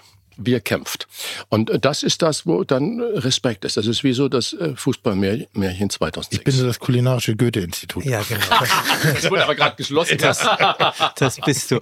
Ähm, aber eigentlich ist es ja interessant, äh, weiter weg könntet ihr kulinarisch dann eigentlich euch nicht bewegt haben nach eurer äh, Zusammenarbeit, weil du hast dich jetzt der mehr oder weniger ein, ein, ein, ein Loblied der deutschen Küche nicht gesungen, sondern geschrieben und bezeichnest Tim aber als den besten Koch, was internationales Essen oder was Nein, die. Internationalität Botschafter. angeht. Botschafter, nicht Koch. Botschafter. Koch bin ich sehr deutsch. Also äh, ich muss sagen, also weil ich ganz kurz, dann dann können wir gleich weiter auf das Thema eingehen. Ähm, ich, es gibt, äh, Christian hat für mich das Kochbuch mit dem dümmsten Titel der Welt geschrieben. Das Kochgesetzbuch. Ich mag das Wort Gesetz beim Kochen nicht. Also das Ding hier stark, bärenstark. Ja, vor allen Dingen, wenn du die Texte dazu noch liest, wenn man nur Zeit hat. Ja, ähm, aber das, ist, natürlich schon. Ja, ich, für mich sind ja Kochbücher Inspiration. Ja. Ne? Und, und Inspiration bedeutet ja, wenn du erstmal deutsche Küche hörst, und ich versuche ja immer die italienische Küche heranzuziehen, um die deutsche Küche aufzulockern, leichter rüberzubringen, auch in der Bildsprache und in dem Ganzen. Ähm, ist das hier gerade, muss ich jetzt ernsthaft, es tut, fällt mir schwer, neidlos anerkennen, dass das eins der stärksten Bücher ist, die ich in der letzten Zeit in der Hand hatte. Weil sie haben, sie bedient die deutsche Küche, befreit sie aber von der Komplexität der Beilagen, Soße, Gemüse, Hauptkomponente, denke, vier Töpfe gleichzeitig, sondern hier wird auf die, auf die Essenz der Gerichte geachtet. Es ist eine, eine wunder, wundervoll schlichte Art und Weise, und schlicht meine ich sehr positiv. Sag doch mal ein Beispiel, dass unsere Zuhörer wissen, von welchem Gericht du zum Beispiel äh, Na, so sprechen ein einfaches. Huhn und Riesling. So, was für ein schöner Titel. So, und dann siehst du ein Bild, da ist, äh, äh, was, was sind das, Zwiebeln? Ja. Zwiebeln, äh, eine, Schmorsoße und richtig schön goldbraun, saftig geschmorte Hühnerschlägel. Da sage ich, da weiß ich jetzt schon im Kopf, alles klar, ich brauche eigentlich kein Rezept, aber das ist schon Inspiration. Und zwar dieses Huhn, Zwiebelbett, Sahne wahrscheinlich ein bisschen Riesling, Riesling. äh, bisschen Riesling dazu, Lorbeer, vielleicht die Hühnchen salzen, pfeffern, einfach alles in den Ofen. Also so gehe ich. Dann sehe ich hier das Rostbeef mit Remoulade und Bratkartoffeln. Eigentlich ein uralt Klassiker eines jeden Wirtshauses. So, aber hier einfach in einer fast, fast, äh, äh, wie heißt der, Lengi-artigen äh, äh, Ästhetik. Aber ohne Kopf. So, und das ist das, was ich sonst bei Kochbüchern kann der Koch, der die Bücher schreibt, nicht loslassen und kreiert Gerichte, auch in der Ästhetik, die der Mensch zu Hause nicht Genau. kochen kann. Das kann der nicht. Das ist Quatsch. Also, Und da hat Tim völlig recht und das geht nicht. Und deswegen zum Beispiel das hier in der Haushaltsküche produziert. Toll. Ach ja, 20 Jahre alter Herd, vier Flammen, Backofen unten mit Unter- und Oberhitze, das war alles. Mhm. Und alles und dann im Wohnzimmer, alle Bilder im Wohnzimmer äh, gemacht. Und Also jedes einzelne Gericht äh, dort in der Küche im Haushaltsherd äh, gekocht, weil genau das ist, da trifft Tim den Nagel auf den Kopf. Das Buch muss inspirieren und man muss Lust haben nachzukochen. Und wenn du dann aber 37.000 Punkte und Momente siehst, hörst du schon auf. Ja, das würde ich sagen. Aber Schupfnudeln mit Sauerkraut und Speck. Schupfnudeln ist eine der Sachen, die ich am wenigsten mag, weil das ist so mächtig. Aber angebraten so, sind sie geil. Ja, und die sind angebraten und was sie sind, sie sind ein bisschen dünner gemacht. Sie sind ganz kleines, das ist alles. Das ist alles, was da ist. Dadurch haben sie eine, kommen sie pastaartiger rüber. Der Speck schön angebraten, das Sauerkraut mit angebraten. Das sieht so, das sieht so, ach krass, das kann ich mir auch in zehn Minuten machen. Und selbst wenn ich jetzt länger brauche, wenn ich mir das Gefühl vermittelt wird, dass ich es machen kann, wunderschön. Ähm, warte, eben hatte ich noch ein, ein, ein ganz tolles. Wo war ich? Ich will ein, eins so zeigen. Das, ich glaube, es ist das bei den Kartoffeln. Das da zum Beispiel. Ne, So. Kartoffelapfelauflauf mit Aachener Kreativ. Brinden. Ja, kreativ. Wie bitte Kartoffelauflauf? Kartoffelapfelauflauf Ja. mit Aachener Brinden. Aachener Brinden ist Ja. der Lebkuchen. Ja. Das da rein zu den Apfel und Kartoffel schmeckt so simpel, schmeckt so gut und nur- ist wirklich grandios. Ja, es hat das Zeug. Also ich muss ehrlich sagen, es, äh, ich meine ganz ehrlich, wir brauchen keine Kochbücher mehr. Die Welt braucht keine Nee, genau. Kochbücher mehr, Ja. weil am Ist Ende des Tages ist jedes Rezept zumindest rudimentär geschrieben. Ja. Äh, Hensler ist jetzt gerade mit 100 deutsche Klassiker raus. Aber ich glaube, dass jeder Lehrer, also Christian, Hensler, ich, Lafer, der auch sehr viele Regionalkochbücher schon herausgebracht hat, der, hat eine, 60. der hat bestimmte, eine bestimmte Schülerschaft, die ihm gerne zuhört. Mhm. Und wenn jedes Buch zehn Leute dazu bewegt, in Zukunft deutsche äh, Traditionsgerichte in die Neuzeit mit zu transportieren, nicht zu verwässern. Weißt du was hier? Eines meiner Lieblingssachen ist da drin. Na? Wegen sagst deutsche Traditionsgericht. Also gerade auch Ja, das, ja, ja, das zum Beispiel ist, ist natürlich grandios. Anstatt äh, eine Wurst, Karotten dazu zu machen. Bei den Spinatspätzle mit Linsen. Aber Schaschlik. Es gab früher in jedem Imbiss gab's Schaft. Riechst Heute gibt's Tim nur noch. Bowls und nur noch das und Schickimicki und schieß mich tot. In Schaschlik ist ja, Ja, nicht nur Fleisch, Fleisch, Fleisch, sondern ist eigentlich ein bisschen geräucherter Speck mit Gemüse und einer, einer scharfen Tomaten, Paprika. So grandios. Aber könnte man jetzt natürlich auch ähm, provokant fragen, ob da jetzt die alten weißen Männer sprechen, die sagen, ähm, Ja. Und?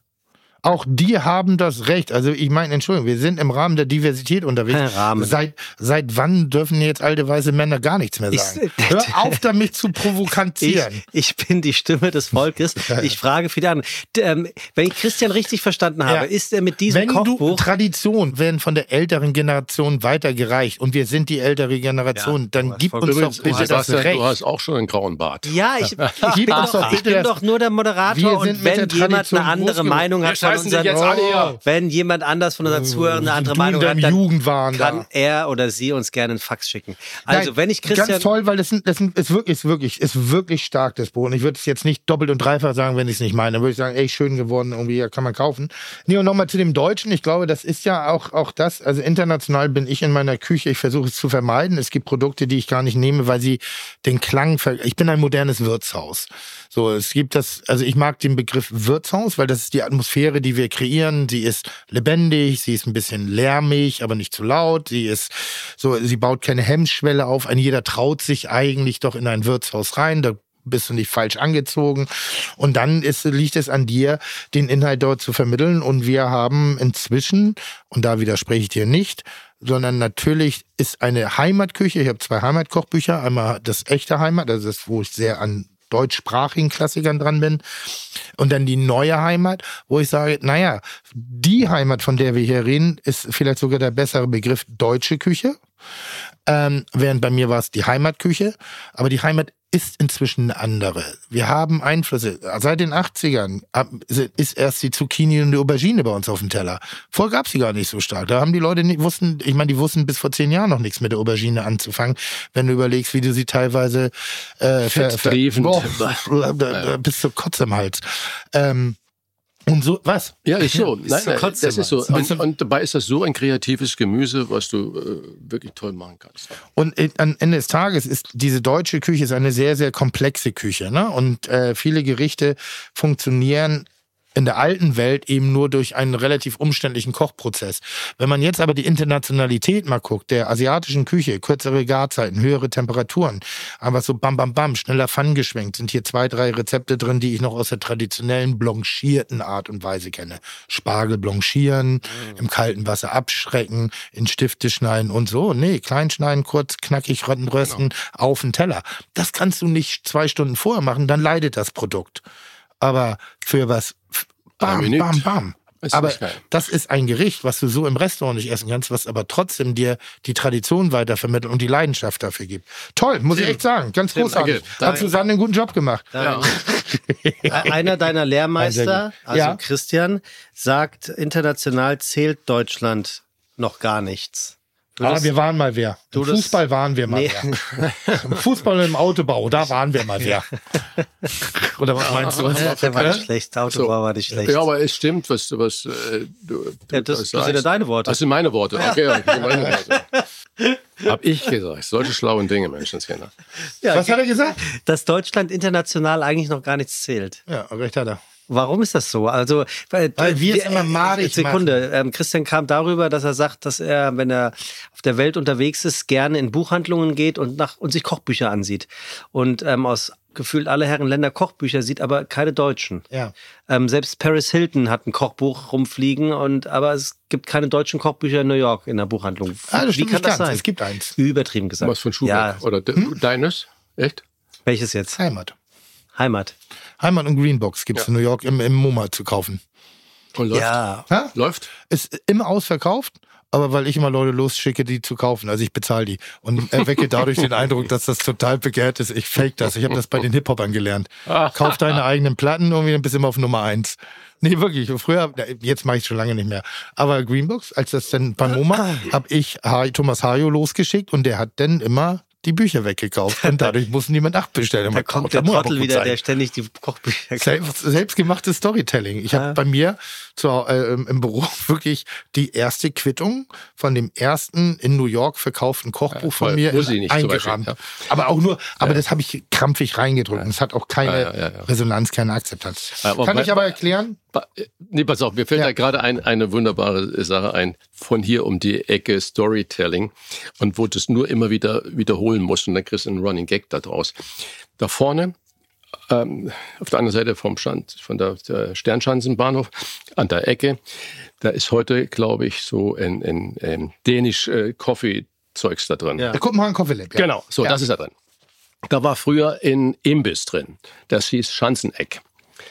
So, in, ich habe dort gewohnt, gerade um, um die Ecke ähm, in, in Weidnerlee. nee, nee, kleinen Schererkamp da. so. Ist Genau in der Ecke. So. Und ich hatte Hund. Du hast doch sogar hier in diesem, in diesem, in diesem, in diesem komischen Gebäudekomplex ja, ja, da auf der anderen Seite. das war der allererste, genau. Ja, Ja, ja. ja. Der erste besetzte Gebäude, Welche? das. Das war kurz Schröder vor, Stift. das, Schröder Stift war kurz als- vor, ach, vor der vor. Kommune war das. Das war Kommune. Mit freie Liebe machen. Das war alles Nein, im Garten. So, Im Garten. Im Garten. Im Garten beim Sommerfest. Und Männer-Yoga. ja, ja. So, pass auf. Und da war, da, da Was war, jetzt Kinky Partys sind, das war da das Sommerfest. So, War und, und da bin ich, bin ich ab und zu da in den, in den Grill da hinein, in den Imbiss. Und so ein Typen, also so tätowiert, Muskeln und Anker überall und seine Kumpane da immer. Und ich bin da rein. Und dann habe ich irgendwann mal den Gag gemacht. Äh, und äh, so, ja, gib mal die Wurst da oder den halben Adler und sowas. Als Student habe ich das ja nochmal gegessen und so. Und da habe ich immer gesagt, gib mir noch ein Astra dazu, den Astra knallt am dollsten. Du Hirni, das ist nicht Astra, das heißt doch Holsten. So, und dann habe ich das gar nicht verstanden, dass der meinen Scherz nicht verstanden Ja. hat. Und daraus habe ich dann einen Running Gag gemacht. Und ich weiß nicht, über zwei Jahre oder was. Und jedes Mal, wenn ich da reingekommen bin, hat der zu sein, pass auf, pass auf, da kommt er wieder. Der begreift gar nichts, der begreift gar nichts. Hat immer gesagt, pass auf, was der gleich sagt. Und dann sage ich, ach, mach mir heute mal da von deinem Schaschlik was. Und so, ich, du was, ich nehme noch mal ein Astra mit, weil das sagen sie bei uns immer, Astra knallt ja am dollsten. Oh nee. Also das war eine Beömmelung da in dem Imbiss über diesen Running Gag. Das war unglaublich. Das hat mir persönlich Spaß gemacht. Das heißt, die Wiederholbarkeit musst du immer nur wieder penetrant machen und dann wird's auch ein Erfolg. Nur kurz eine Frage, was hat das mit der internationalen Wahrnehmung der deutschen Küche zu tun? Äh, dass es da beim Astra knallt am dollsten Ach so, geblieben ist. ja, ja. Genau. Also ich, ich glaube wirklich, weil wir damit ein Problem haben. So, das ist eine meiner Aufgaben und ich glaube, dass wir eine Menge erreicht haben. Ähm, ich, ich, ich, ich, es ist so schwer, aber irgendwie muss ich auch sagen, warum, oder es ist so schwer, über sich selber zu reden, seine Motivation und auch seine für sich empfundene Leistung zu sprechen. Aber ich glaube schon, als ich damals angefangen habe, öffentlich aufzutreten, äh, alles, was ich sagen wollte, ist, dass Küche sich nicht nur oder gutes Essen sich nicht nur im Sternesegment abspielt und dass es sich viele Gerichte zu Hause vereinfacht auch nachkochen lassen und in Anbetracht der Tatsache, dass sich damals ja schon das Familien- und Freizeitkonstrukt verändert hat. Also soll heißen, es war Mutti war nicht mehr zu Hause und hatte morgens nicht die Bügelwäsche, den Haushalt zu machen und aber nur Essen zu machen und Vati und Kinder glücklich zu machen, sondern das Konstrukt hat sich verändert. Wir haben, wir hatten auf einmal einen anderen Zugang. Wir, wir haben, äh, jeder hatte einen großen individuellen äh, äh, Verwirklichungsbereich. Wir haben ein aktiveres Freizeitverhalten gehabt, was individueller gestaltet wurde, mehr denn je. Also war meine Aufgabe als Koch, Rezepte so zu entwickeln, dass sie trotzdem in den Alltag reinpassen. Eigentlich das, was ich jetzt, ähm, der Kreis schließt sich, auch im 24-7-Kochbuch wieder mache. So, und ich habe mir damals gesagt, äh, ähm, weil, weil ich habe ja diesen Hang zum Italienischen und ich liebe die italienische Küche, obwohl ich gar nicht so gut drin bin, aber ich kann das, also so für mich reicht das. Und ähm, weil ich das so schön finde, dass ein Teller Nudeln in Italien kann ausreichende zweistündige Diskussion am Tisch anzurichten. Ein Teller Risotto, weißt du selber. Fangen wir an, mit Italienern über Risotto zu diskutieren. Wow. Stell dich noch hin und sag, du machst das beste Risotto. Doppel wow. Und ähm, wenn du eine ne Pizza, ist Mehl, Wasser, Hefe, ja, 48, 72 dünn ausgereilt, Tomatensauce drüber in den Ofen geschoben. Ich meine, das ist Religion da. Und während bei uns so alles, was wir eigentlich an richtig schönen, einfachen Elementen aus der Vergangenheit, aus der Tradition, aus der kulinarischen Historie entwickelt haben, wird bei uns so verächtlich gesehen. Es wird derzeitig, ich meine, wir leben im Jahr 2023, müssen wir diskutieren, haben wir eine Schnitzeldiskussion an, äh, aufgrund der, der Mehrwertsteuererhöhung. Das ist so der Schnitzel. Das, keiner spricht von der Qualität, wie geil, wie gut. Wir reden von dem Preis. Wie schwachsinnig ist das? Und natürlich nehmen wir ein gewisses Geld. Aber das ist, glaube ich, auch der wesentliche Unterschied. Und da habe ich, glaube ich, bin ich ein, ein Puzzleteil eines großen Gesamtpuzzles. Seit unter anderem zu dem Zeitpunkt, als ich angefangen habe, in die Selbstständigkeit zu gehen, haben wir aufgehört, uns als Dienstleister zu begreifen.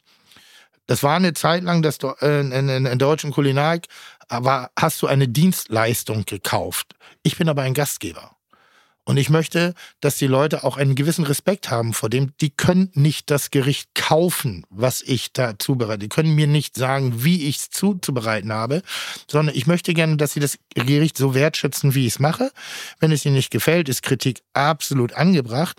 Aber es ist überhaupt nicht angebracht, mir zu sagen, wie ich es zu tun habe. Also du verkaufst du ein kulinarisches Gefühl. Geh doch mal nach Italien. Oder was? Geh doch mal nach Italien. Dieser, äh, derjenige, der hier in Deutschland am Schnitzel rummekelt oder an der Zubereitung des Kartoffelsalats, Salat ist oder an irgendeine Aromatik. Lass dieselbe Person doch wirklich mal in Italien zur Nonna gehen und sagen, also, das machen wir aber zu Hause ganz anders. Dafür brauche ich ja nicht essen gehen. Wow. Das ist eine andere Wahrnehmung. Und da bin ich ein bisschen bei dir. Wir haben nicht genug laissez-faire, wir haben nicht genug Genusskultur. Hat glaube ich, aber auch definitiv historische Hintergründe. Ja, genau. Das, das schreibe ich auch in meinem Buch da drin. Wir, es gibt die deutsche Küche eigentlich gar nicht. Ist deswegen das ist eigentlich ein falscher Titel. Wir haben eine ausgeprägte Regionalküche und wir haben es politisch nie geschafft, aus dieser Sozialfalle herauszukommen, der Einzige, der mal das gemacht hat, war Oskar Lafontaine, noch damals in Bonn, hat einen Koch eingestellt und dem hat er 6000 D-Mark dann äh, gehalten. Was war damals unvorstellbar viel Geld für einen Koch. Und dann wurde er dann natürlich im Spiegel, im Stern überall dafür angeschissen. Und dann hat er gesagt, was diese Jungs und Männer da in der Küche, es war damals nur Männer, leisten, äh, das ist zehnmal mehr als die ganzen Sesselfurzer in der Verwaltung hier in Bonn. Und äh, so. Und das war natürlich natürlich eine Katastrophe. Und der hat es probiert.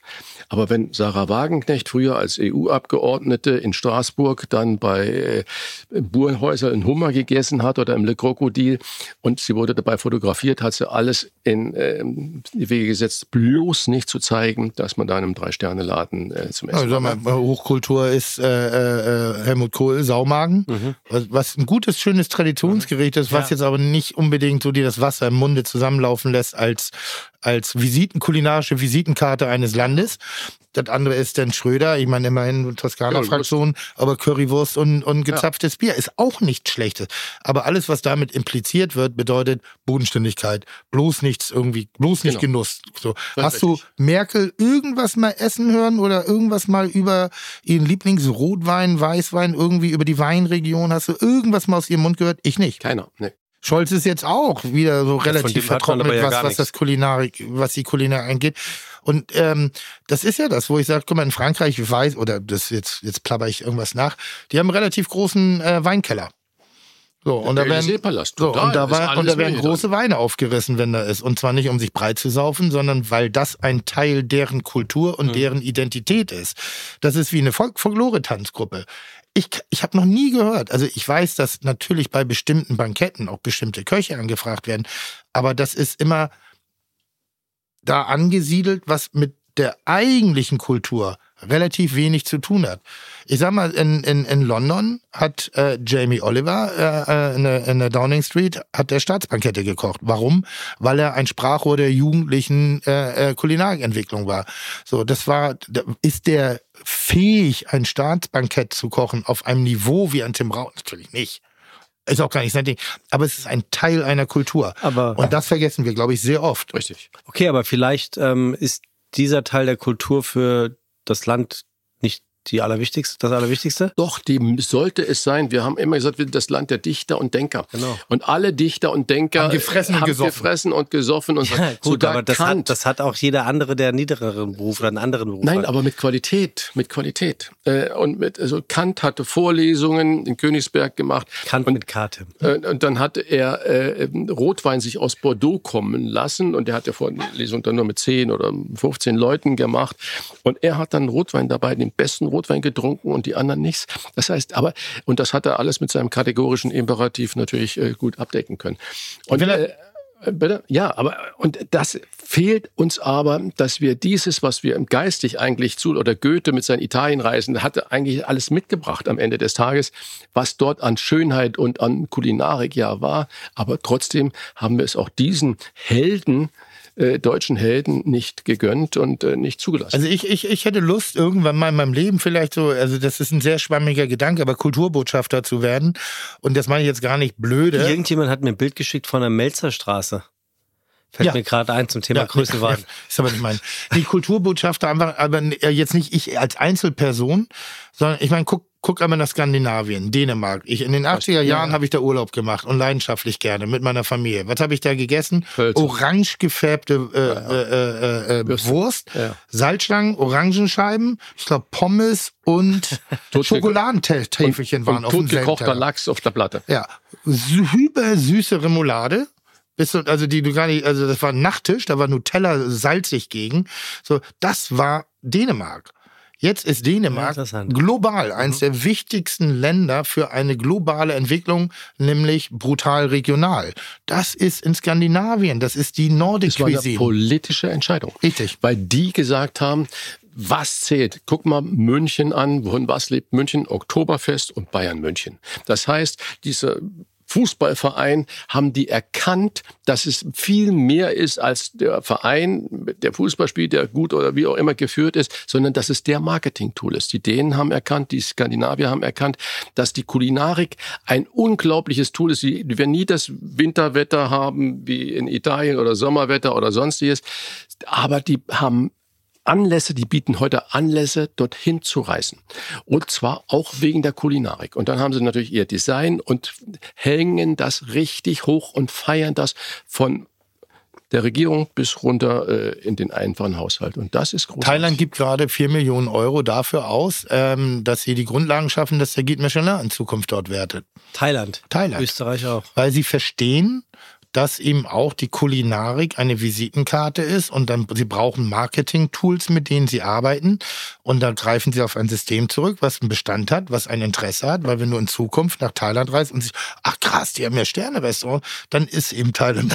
Ja, in Bangkok schon länger, aber äh, Nicht- nicht, nicht- nicht, nicht, nationwide. Ja. Na, ja, aber meine ich ja, aber die haben verstanden, dass Thailand eben nicht nur Ficky Ficky ist und irgendwie äh, Pattaya, Bumsbar, sondern dass da, ich meine, diese Streetfood-Ebenen, das Ganze drumherum, die Kulinarik. Thailand ist in Asien eines der spannendsten Länder zum Bereisen, zum Erleben, auf unterschiedlichen Niveaus, also jetzt vom finanziellen her.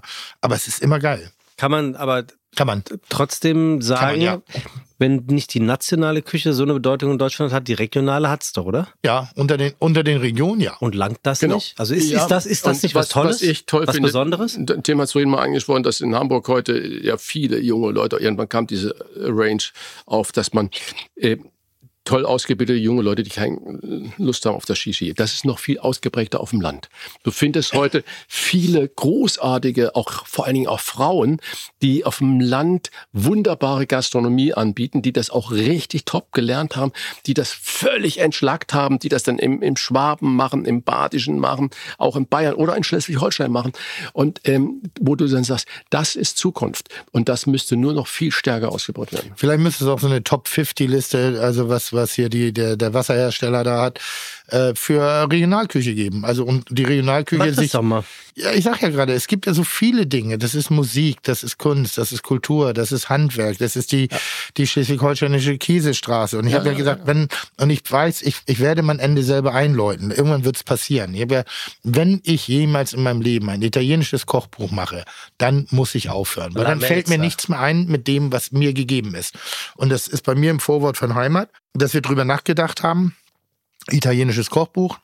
Warum Aber warum gucken wir jetzt nach Italien? Ja, weil sich das gut transportieren lässt. Da haben wir, du schreibst Italien auf dem Kochbuch und jeder hat sofort ein Bild im Kopf. Bella Italia. Bella Italia.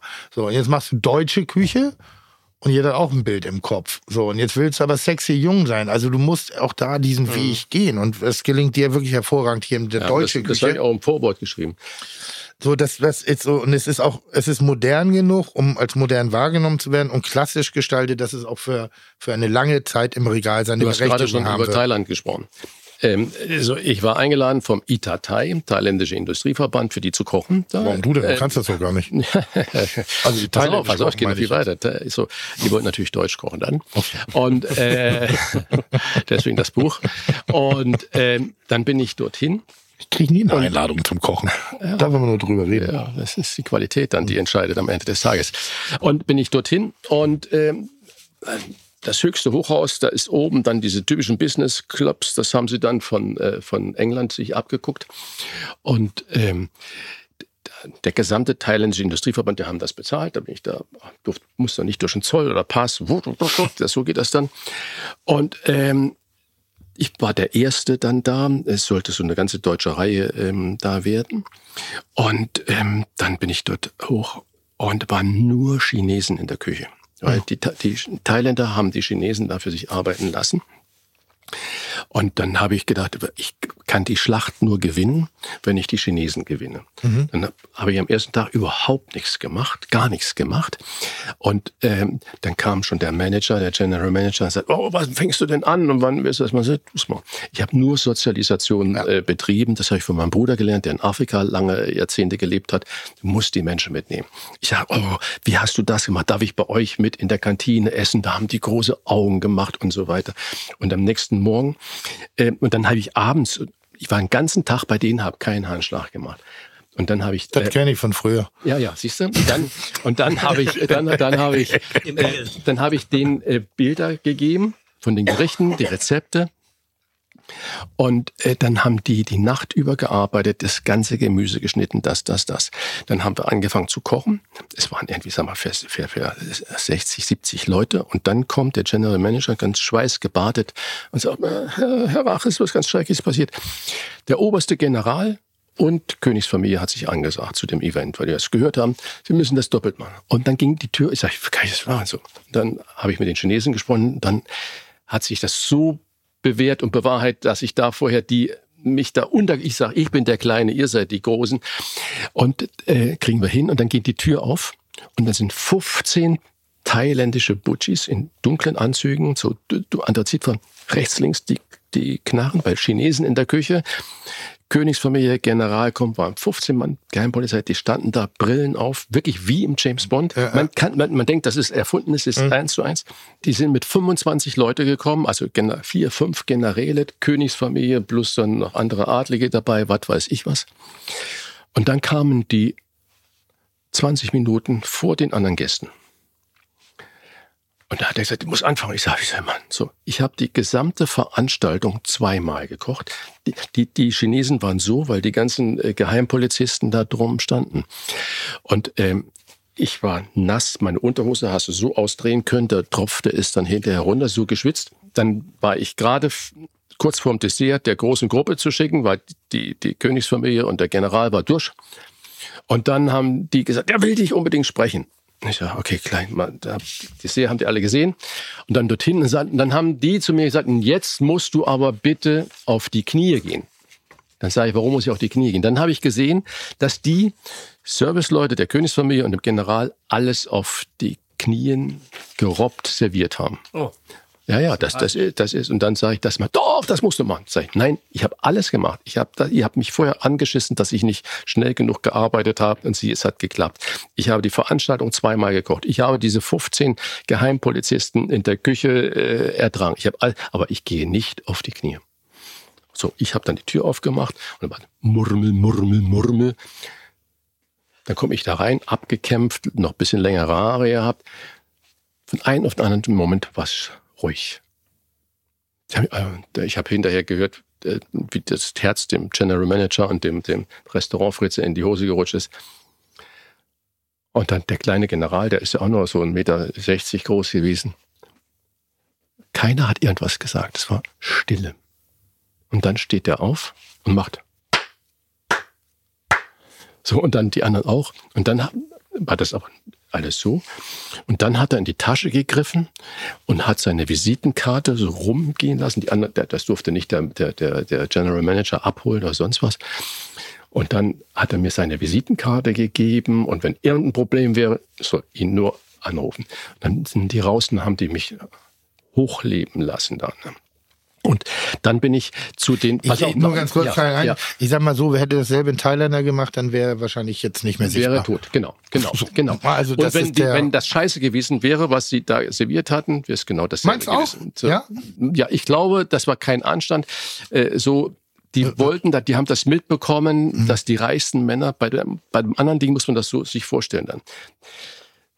60, 70 Geladene, alles Milliardäre, plus Gefolge und deutsche Botschafter, englische Botschafter, französische Botschafter, bla bla bla. Der erste, der dann kommt, das habe ich dann noch mitbekommen, ist der, der nur ein oder zwei Milliarden hat. Ne? Mhm. So, und der kommt rein, der bestellt sich dann den Wein für 1000 Dollar. Dann der zweite, der reinkommt, ist der, der 4 Milliarden hat, der bestellt den Wein für 4000 Dollar und so weiter, bis der Reichste kommt, der dann, was weiß ich, 60, 70 Milliarden hat und der bestellt dann die Flasche Wein für 20.000 Dollar. Gut, und das hat Raue alles nicht, bestellt es trotzdem. Ja. Raue ist der Einzige, den ich immer von der Einladung bei Getränken ausnehme, weil der, die muss er extra zahlen. Und hinterher, und dann steht der, der Präsident vom Industrieverband aus und sagt, oh, Mr. Rach, this will be Scallops Night in History. History, bla bla bla. Und hat sich über den Knie gelobt und hat gesagt, aber jetzt erzählen Sie uns mal, warum kommen Sie als Deutscher überhaupt hierher nach Thailand? Und dann sage ich es ganz einfach. Ich möchte Ihnen zeigen, dass wir Deutschen so viel mehr sind als Siemens, Lufthansa, Mercedes-Benz und Hugo Boss. Mhm. Der deutsche Botschafter auch bravo, der französische Botschafter so, weil die Franzosen haben natürlich so ähnliche Veranstaltungen gemacht. Und das hat unglaublich Eindruck gemacht, denen zu erzählen, wir sind in Deutschland nicht nur Technik, wir sind auch Leben. Wir verstehen auch was von Leben. Lustigerweise, wir hatten ja hier auch, äh, den müsstest, ich glaube, den kennst du auch, eh, den Fraueneder. Oh nee, ja, kann sein. Na, äh, hatten wir hier zu Gast einen Koch aus New York, äh, äh der lebt in, in Österreich, der aber in New York ja. lebt. Und zu der Zeit, als ich auch versucht habe, dort ein Restaurant zu etablieren, äh, meinerseits, war New York deutschgierig. Ja die wollten Deutsch, die fanden Deutsch als Ästhetik, Deutsch in der, im Design, Deutsch in der Sprache. Deutsch war das Nonplusultra zu der Zeit in New York, als ich da war. Da waren Biergärten, aber, aber funky Biergärten. Mhm. Also das, nix hier mit mhm. Ufgada da, der Ufgada da, also wie man sich das Oktoberfest in Thailand vorstellt, sondern das war richtig stylo. Da hatten, da hatten wir die Chance, und ich, vielleicht ist sie auch noch nicht vorbei, international Deutsch auch zum Statement zu machen, der Moderne nicht der gemütlich Rührseligkeit oder dieses Klischees, was wir ja sonst immer haben, Bratwurst und Sauerkraut und, und Blaskapelle, Oktoberfest, ist ein dummes Klischee eigentlich, ja, das ist ein tolles Fest, aber die Bilder sind jetzt nicht ja, unbedingt, wo ich sage, boah, das ist wie, ja. jetzt nicht unbedingt, dass ich das geil finde. Da kommen natürlich viele Leute rüber, aber ich bin, ich bin ein anderer Mal. Ich glaube einfach nur, dass auch da wieder die Welt ist der Schüler, wir sind der Lehrer. Wenn wir aber nur mit den Langweilern losgehen und nur mit den, mit den, mit den alten Dingern losgehen, statt einfach zu sagen, nee, Deutschland hat sich auch eine ganze Menge weiterentwickelt. Also nicht nur weg von, von Uniform, auch hin zu, zu, zu Lebensfreude, Kultur etc. Guck dir den Stefan Strumbel an mit seiner Heimatkunst. Weißt du, what the fuck ist Heimat in dem Ganzen? Ähm, inzwischen auch in den bildenden Künsten angekommen irgendwie. Das ist, das ist verbindlich, das macht Lust, das holt Leute ab, die damit überhaupt nichts machen, weil es aggressiv ist. Denkt ihr, junge Köche, äh, äh, ich hol dich jetzt mal mit rein, nimm mal mich mit rein, nimm mal solche Leute wie Sold und Silver, Hebel etc. Das sind dann vielleicht nicht die, die, wo du, oh, schau mal hier, was da alles schon gelaufen ist, aber das sind die Leute, die das wirklich als als, als Botschaft in sich tragen. Da geht es nicht darum, was sie schon geleistet haben, sondern es geht darum, was sie eben als Gefühl in sich haben. Nimm einen Designer, jetzt bin ich in der Mode nicht ganz so firm, da wird's ganz, ganz angemessen. Also ich, ich nenne jetzt mal Wolfgang Job. So, Wolfgang Job ist doch ein, oder, oder eine Giselle, ist, das sind doch Statements und das sind doch die, die, also die, da brauchen wir uns hinter nichts verstecken. Nimm so einen Verein, meinetwegen, wie St. Pauli, Fortuna Düsseldorf oder, oder FC Köln, also so ein Emotionsverein, der noch ein bisschen, du kannst auch den Erfolg weitererzählen, aber Ich sag so, lass doch auch mal die eben die, das etwas eckige, die Hip-Hop-Kultur, die Braun. deutsche. Bitte? Braun, also designtechnisch ist Deutschland ja auch nicht gerade weit hinten. Braun oder, oder auch die, die Brauereikunst, die wir inzwischen in Deutschland ja wieder für uns entdeckt haben, dass wir wirklich wieder mit handwerklichem Artisan, Gedankengut Produkte produzieren. Warum, wa- was ist mit der Berber Knolle äh, äh, statt Parmesankäse? Also da gibt's so viele geile Sachen, die wir trans Weine. Spricht da vielleicht eure verletzte Eitelkeit? Nee, als, gar nicht. Nein, gar nicht. Als, als, als, als äh, Köche? Nee, ähm, da spricht der Raum, den wir inzwischen haben, weil wir nicht mehr tagtäglich in der Rezeptur denken müssen. Okay, aber dann, aber nee, worauf ich hinaus will, vielleicht muss es okay sein, dass Deutschland nicht den kulinarischen Stempel weltweit hat wie in Italien oder Frankreich, aber trotzdem Aber nichts, Stempel. nichts gegen Peru, wenn, er- wenn, wenn er in der Lage ist, Kartoffeln aus 6000 Meter Höhe irgendwie zum Event hochzustilisieren, dann werden wir mit unserer Bratwurst und Sauerkraut wohl also, gegen also, ankommen. also doch Nein, nein, nein, Nein. nein, nein. Weißt du, was, was ich äh, schlimm finde? Geh mal bitte jetzt hier raus auf die Straße und frag mal die Leute, wie Otto Lengi heißt. Otto Lengi. Und dann sagt sie, ja, Otto Lengi. Und dann sage ich, nee, wie heißt denn Otto Lengi? Naja, Otto Lengi, was willst du denn jetzt? Also wir stilisieren da auch, wir fallen da auch immer auf Marketingstrukturen rein. Das ist schon geil gemacht. Die Skandinavier machen das grandios. Im positiven Sinne. Otto Lengi macht das natürlich Ja, aber grandios. das ist ein super Beispiel. Tim Melzer macht das grandios. Ja, der auch. Aber Otto Lengi, dem, wird ins Gesicht gespuckt. Aber das, das finde ich einen interessanten ähm, Einwurf mit Otto Lengi, weil auf einmal, so gefühlt seit anderthalb Jahren, ist Otto Lengi so ein Ding geworden. Jeder hat das Kochbuch mit Wirklich? der Zitrone zu Hause. Jeder. Seit Und anderthalb Jahren. ja, äh, gefühlt. Also für mich ist er dann seit eineinhalb Jahren schon auf dem absteigenden Ast. Ja, aber du ich jetzt kennst ja auch schon inhaltlich. Ich 200 dachte- Jahre. Ich sage ja immer, immer wenn ich von was Wind bekomme, ist es schon durch. Ja, aber woher, woher kommt das, dass zum Beispiel so ein Otto Lengi Ja. auf einmal ein, es, es wert ist, dass sich Hans und Franz dieses Kochbuch wünscht? Darf ich dir das erzählen, was Ja. meine These ist? Bitte. Weil das These Ei- oder Theorie? These. Gut. Ist das nicht das gleiche? Nee. Okay, dann musst du mich gleich nochmal Theorie, aufklären. glaube ich. Ich glaube, weil das eine Küche ist, die eigentlich Döner ist, Döner. Döner, Ja. aber auf Reiskräcker-Ebene. Also so hip, Okay, das wäre eine Theorie. weiblich, vegan, Genau. städtisch. Ich glaube nicht, dass ein Pinneberg Otto Lengi viele Kochbücher verkauft. Das glaube ich nicht. Nein, das, da Ich glaube- ich glaube das. Es- Und vor allen es ist ein Ich glaube auch nicht Coffee viel in Wandsbek. Ich glaube, das was ist ein. Phänomen in unserer in Ja, der das- Bubble, ja, in der das wir sind. sehr gut. Und diese Bubble ist und das groß. Attribut weiblich ist Ja. der ist bei Frauen sowas von angesagt und alle möchten Otto Lengi. Ich wäre gern Otto Lengi. Ja. Ja, aber ich sag mal, also Meinst du mal, wirklich, das war ein Korb, den ich da so, gekriegt wenn, habe? Wenn ich heutzutage, ja, Ja, pass mal definitiv, es ist feminin, es ist leicht, es ist modern, es ist gemüselastig, es ist und trotzdem bedient es eigentlich eine Welt, die wir alle verstehen. Döner, Döner ohne Fleisch, aber nicht, er macht kein Döner ohne Fleisch, er macht einfach Levante Küche. Wow, gucken. Ähm, eine Sache zum Beispiel, wo ich noch gerade sagen wollte, ähm, das ist eine Sache, die ich ihm ganz faszinierend fand, weil das ist auch eine Sache, die den Kern meiner Selbstständigkeit übrigens ausmacht. Du sagtest eben gerade so, oh, da sind 60 reiche Männer, Leute, äh, Milliardäre etc. Und ich weiß noch, dass meine Motivation war, mich selbstständig zu machen, dass ich einen Laden machen möchte für meine Freunde, weil ich habe sehr gerne bei dir gekocht, aber ich hatte keinen Kontakt mit den Gästen.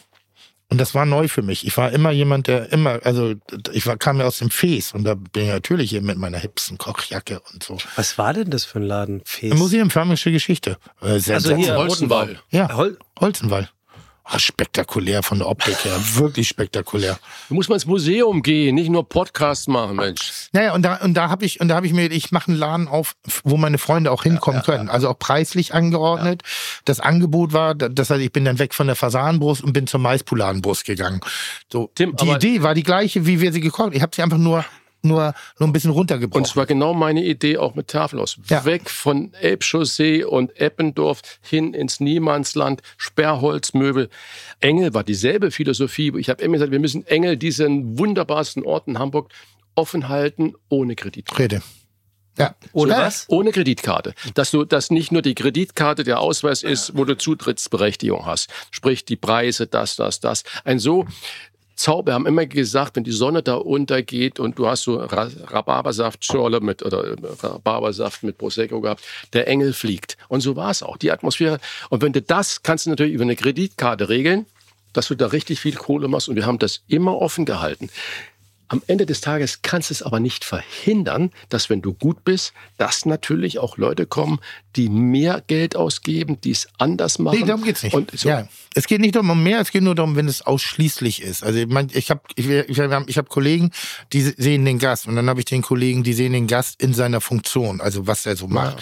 Ähm, eine Sache muss ich fragen, weil ich habe Freunde natürlich, ich habe Menschen in meinem Umfeld, äh, die auch äh, dessen Wege sich auch mit deinen gekreuzt haben und die würden mich als rückgratlos bezeichnen, wenn ich es nicht zumindest ansprechen würde in dieser Konstellation. Äh, wir hatten ja selber mal einen Laden geplant oder wir hatten da so skizziert auf ein Stück Papier aus dem Engel raus den nächsten Schritt. Ähm, das ist später zum Darling Haber geworden. Dann haben wir es, äh, entschieden, erstmal voneinander zu trennen. Das ist das Darling Haber geworden. Für mich bis heute einer der mit Abstand sensationellsten Läden, die ich in meinem ganzen kulinarischen Leben je gesehen habe. Gar nicht so architektonisch, aber die Idee und das Angebot fand ich spektakulär. Waren ähm, die Konstellation drei Küchenchefs, die ich später auch mal noch mal übernommen habe, auch mal probiert habe, hat auch nicht funktioniert bei mir. Ähm, ähm, das kulinarische Angebot des Abendbrots damals. Was für eine smarte Idee, was für eine große Idee, was für eine, eine, eine unternehmerische. Mein Eindruck von außen war damals, dass der Laden spektakulär ist, dass er war's auch. unfassbar auch, auch, auch beliebt war. Leute waren da, es war Talk of the Town, es war kreativ, es war heimelig, es war Ja. oberstes Level. Ja, Das, das war der? ja. Und der musste geschlossen werden. Ja. Das ist eine Sache, die ich bis heute Kann ich dir ganz genau sagen. noch nicht, immer noch nicht Kann ich dir verstehe. ganz genau sagen. Also wenn ich, bin wenn, wenn mit- das okay ist. Ja, ja, Ja. völlig okay. Ich bin mit dem Darling Haber. Übrigens solltest du das ja machen. Ja, ich weiß. Ja, das, so, und da bist du ja abgesprungen ähm, als Küchenchef. Ist das, wo der Fischereihafen ist auch? Die, nee, nach hinten Handjes, aus. Neu, Hand- neu, ja. ja. ja, Ah, genau. okay, genau. Gönne. Und das, das, der Laden war geplant für. Tim, für Tim und für mich gemeinsam, dass wir das Ding. Kurzfristig war auch mal Anders Kreu mit drin, gedanklich. Äh, ja, Also, äh, vielen, aber so so, viel- so, das war viele einfach, Skizzen genau, gehabt, ja. genau. So, Ja. und, da, und dann bist du ja abgesprungen, weil du dann da ins Okay bist. Mhm. So, okay. was okay war. Was, was nicht okay war, aber was okay war. Ja. So, und äh, Okay. äh, dann, okay. und äh, dann habe ich zwei andere gehabt. Und ich habe aber mit den beiden anderen äh, als Küchenchefs, Drei. die, die, die ähm, zwei war es, zweieinhalb, Okay. die, ähm, die dann dort äh, das Sagen haben, genauso bin ich verfahren wie mit Tim im Engel. Das heißt, ich habe gesagt, macht das. Und wir haben da eine GmbH äh, gegründet, äh, die, um auch den zu signalisieren, es ist nicht nur, mach das und dann kommt der große Meister und sagt, mach das so nicht und mach das so nicht, sondern äh, die hatten alle in 10 Prozent oder was Anteil. Und ähm, ich bin jemand, der immer die Zahlen im Griff hatte. Immer. Und ähm, auch im Negativen. Und dann, ähm, da die dann auch ihre eigene BWA gemacht haben und so weiter, habe ich mir das nur alle zwei Monate angeguckt. Und ein halbes Jahr vor Schließung hat mein Wirtschaftsprüfer schon zu mir gesagt, ich, habe, ich war alle vier Wochen immer beim Wirtschaftsprüfer, mein gesamtes Leben gesagt, Christian, pass auf, das geht in die falsche Richtung. Sag ich, wieso ist immer voll? Die Jungs sind zufrieden, die sagen, boah, das. Die haben sich dann in Konkurrenz zu uns gesagt, ja, besser als Tafelhaus, e egal wie, aber so, das war, also die haben nicht miteinander dann gemacht, sondern die haben eigentlich so eine, eine Mauer aufgebaut. Okay, ich dachte, aber ist ja erfolgreich, funktioniert ja, geht ja. Und äh, drei Monate später hat er gesagt, Christian, guck dir alles an du bist kurz davor, überschuldet zu sein. Und jeder, der sich ein bisschen auskennt in dem Dings, ich habe dann Krisensitzung gemacht mit den beiden Oberchefs, sagt, Freunde, nein, das kann gar nicht sein. Ich sage, hier sind die BWAs, guckt's euch an. Das ist kurz vor der Überschuldung. Ähm, das geht so nicht. Nein, da habt keine Ahnung, das läuft, der will uns verarschen und so weiter. Original, es war richtig Streit. So, dann war es äh, Jahresende, dann kommt die, die, die Jahresauswertung und dann hat der Steuerberater das Christian, wir bewegen uns jetzt dahin, dass wir strafbares Handeln äh, uns bewegen, weil wenn du eine Überschuldungssituation hast und sie nicht anzeigst, bist du ganz schnell äh, in einer gefährlichen juristischen Situation. Und äh, was ist die Auswahl? Und zu dem Zeitpunkt wollte ich damals den Fährterminal übernehmen, da unten am Hafen, wo heute das Opernluft drin ist, wo früher die, die, die England-Fähre äh, Ja. drin war. Was ist da jetzt drin? Opernluft. Und ähm, grandioses Gebäude. Wir haben schon da äh, Haben wir uns auch angeguckt für, das- für, die, für die Bollerei damals. so, ja. Und ähm, Great pass- things, äh, great minds, things alike. Ja, und dann ähm, hat der gesagt, ich muss, äh, mein Wirtschaftsprüfer und Steuerberater, ich muss die Reißleitern ziehen, weil äh, du gefährdest alles. Und dann habe ich das mit den Jungs besprochen, bei mir oben im Tafelhaus, im Dach, was wir heute schon erwähnt haben.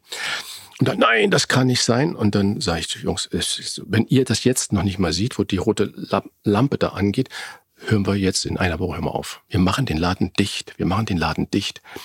Dann habe ich das addiert. Wir hatten damals schon über 300.000 Euro Schulden. Gemüsehändler, Fischhändler, die haben ja eigene Buchhandlung gehabt. Ja. Über 300.000 Euro Schulden. Ich habe alles aus meinem Privatding bezahlt, dass wir das auf Null war. Ich habe sofort gesagt, das zu alle Dingen geschickt, gleich die Meldung ans Finanzamt gemacht und Schluss. Von einem auf den anderen Tag, weil das war so nicht mehr zu retten. Und das ist die wahre Geschichte. Und es wäre nicht, also weil, nochmal, das Konzept, es war wirklich, also es ist so oft zitiere ich das immer noch in der Bollerei, ne? Also wenn ich sage, Mensch, damals war da, das hat mir so gut gefallen. Und mir gefallen ja Dinge gut, die ich als Gast genieße. Und ich bin jetzt nur mein Gastruf versaut und, und das bedeutet aber äh, Sansibar. Für mich Nonplusultra, tollen Job, den sie bei mir gemacht haben, diese Erstimpression, die sie bei mir entweckt haben mit der, mit der Großzügigkeit, das Abendbrot, geile Idee. So hier ein bisschen, das, also lange bevor Family Style und Sharing modern Ja. war, hier ein bisschen das, alles schön, ein bisschen Brot, ein paar Sachen, dann hast du eine Buddel äh, Magnum-Wein auf den Tisch gekriegt. Ja, wir haben Und extra Krüge dafür gekauft damals und haben Wein aus dem Fass im Krug auf den Tisch gestellt. So, dann hast du einen warmen, servierten Hauptgang, das konnte im Braten, manchmal ein Tellergericht, aber es war meistens auch was Größeres. Und ich glaube, im Dessert war eine Kugel Eis. Ja, genau. Also hinten raus nochmal so eine Kugel Eis. Und das war ein All-In, damals preislich spektakulär. Ja, genau. Also die Currywurst war richtig teuer, aber das Ding war richtig gut. So, aber, richtig, aber, das, richtig aber gut. das ist die wahre Gesch- Geschichte. So, Ja. Und äh, dann war halt diese Situation leer. Ja. Dann war der Vermieter da. Und dann sind wir natürlich mit dem Tafelhaus aus allen Nähten geplatzt. Und dann, äh, es war Januar. Also, okay, und jetzt? Und irgendwann kam der Gedanke, dann hat mein Steuerberater gesagt, warum ziehst du nicht da rein?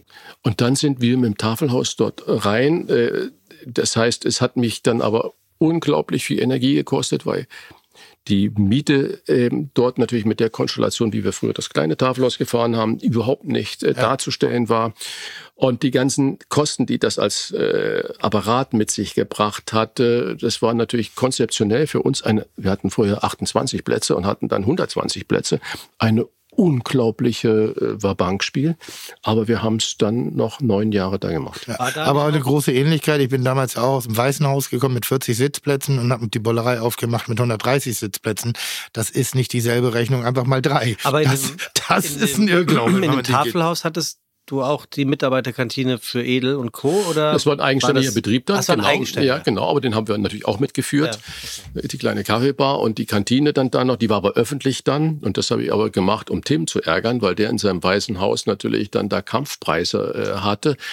Und Die konnten äh, wo die Leute dann bestimmen, oder? da mittags, äh, mittags äh, dort für Apfel und Ei. Und da habe ich gesagt, okay, äh, habe ich zu meinem Vermieter gesagt, da ist Tim da und der greift das äh, die ganzen Mittagsleute ab. Und dann haben wir das geöffnet und dann standen die da Mittagsschlange bis vor die Haustür bei uns auch. Das heißt ja immer noch so, Hat mir ne? aber keinen Abbruch getan. Das heißt ja Nee, immer, natürlich, aber uns hat es natürlich ja. unglaublich. Das heißt immer noch so, ne? Was? Das Weiße Haus. ich glaube, das wird so lange heißen, bis Und das ich, ich bin nämlich am Wochenende da mit dem Hund lang gelaufen Ich und da stand, stand ein, ein älteres Pärchen, also mittelaltes Pärchen und der Mann war der festen Überzeugung, dass dieses Restaurant nach wie vor Tim Melzer führt und sie Das hat, sie Ja, hat nach dem dritten Mal Nein, hat sie so dermaßen aufgeregt gesagt, ja komm, du hast recht. Man geht doch manchmal Ruhe. durch Straßenzüge.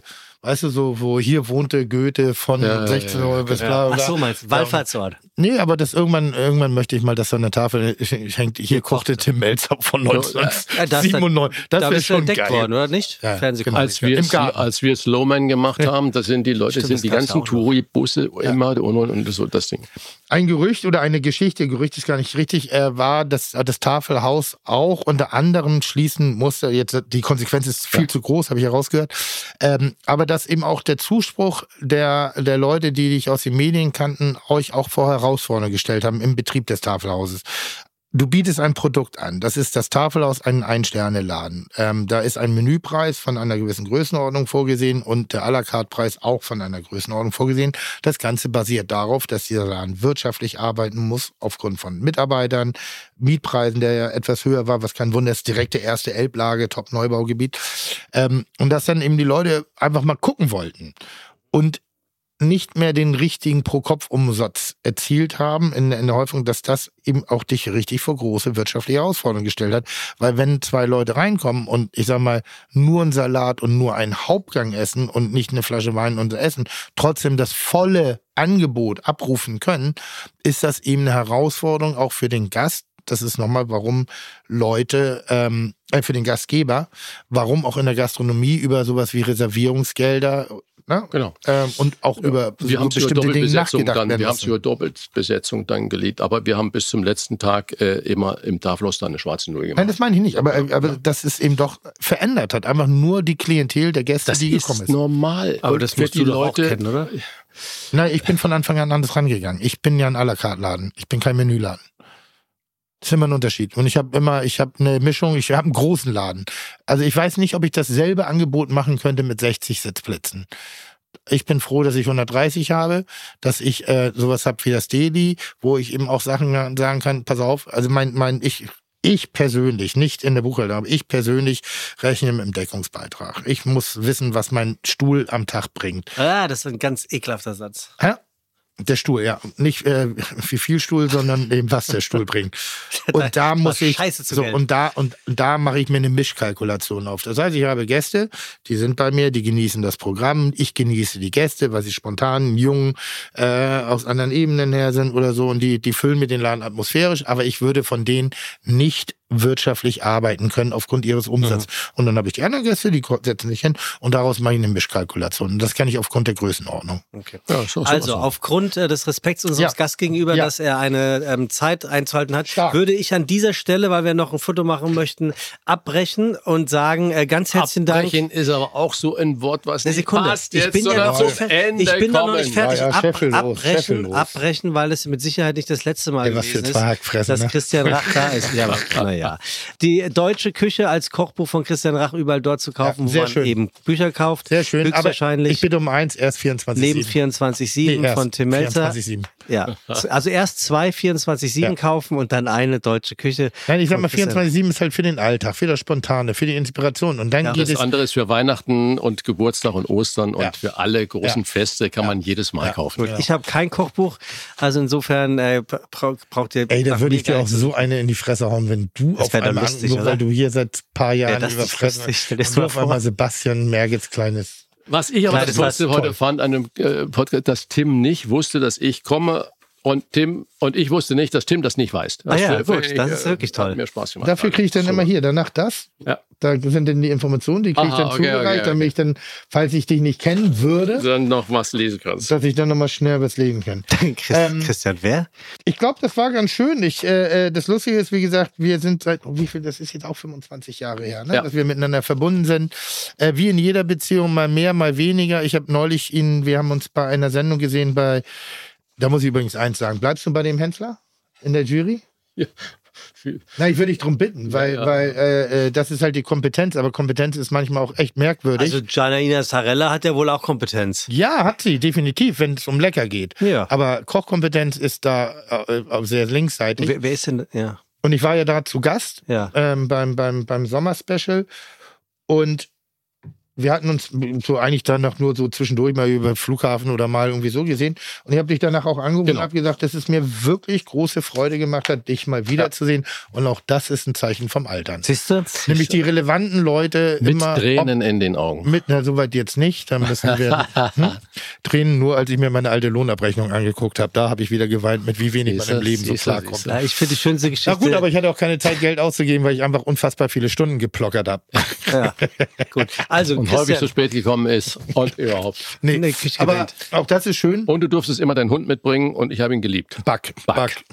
War so ein Kampfsau. Ja, ein wunderschöner Hund, ein bisschen dumm, aber richtig schöner Hund. Pitbull Ridgeback Mischling. Ich wollte nur sagen, dass es auch eine schöne Sache des Alterns ist und manchmal auch wenn man auf Abstand geht und dann wieder sich gegenseitig den Raum lässt, wie sehr man dann wieder den Blick für das Wesentliche äh, äh, bekommt, für das, was man eigentlich miteinander und aneinander hat und hatte. Dann freue ich mich, wenn wir uns wieder treffen, wenn du 70 bist und ich, Ich glaube 60. auch, nein, ich glaube auch. Wir werden das in zehn Jahren haben, dann werden wir uns irgendwo über den Weg laufen und dann sagen, Mensch, Sebastian, weißt du, so scheiße fand ich dich doch nicht. Ja, also das ist ein wunderbares Schlusswort. Äh, vielen Dank fürs Zuhören und äh, bis zum nächsten Mal. Ciao, ciao. Dankeschön. Ciao. ciao, ciao. Chuck, Respekt. Ihr macht Digga, Mucke, Schicke, Mucke, oh, wie gut das schmeckt. Dieser Podcast wird produziert von Podstars bei OMR.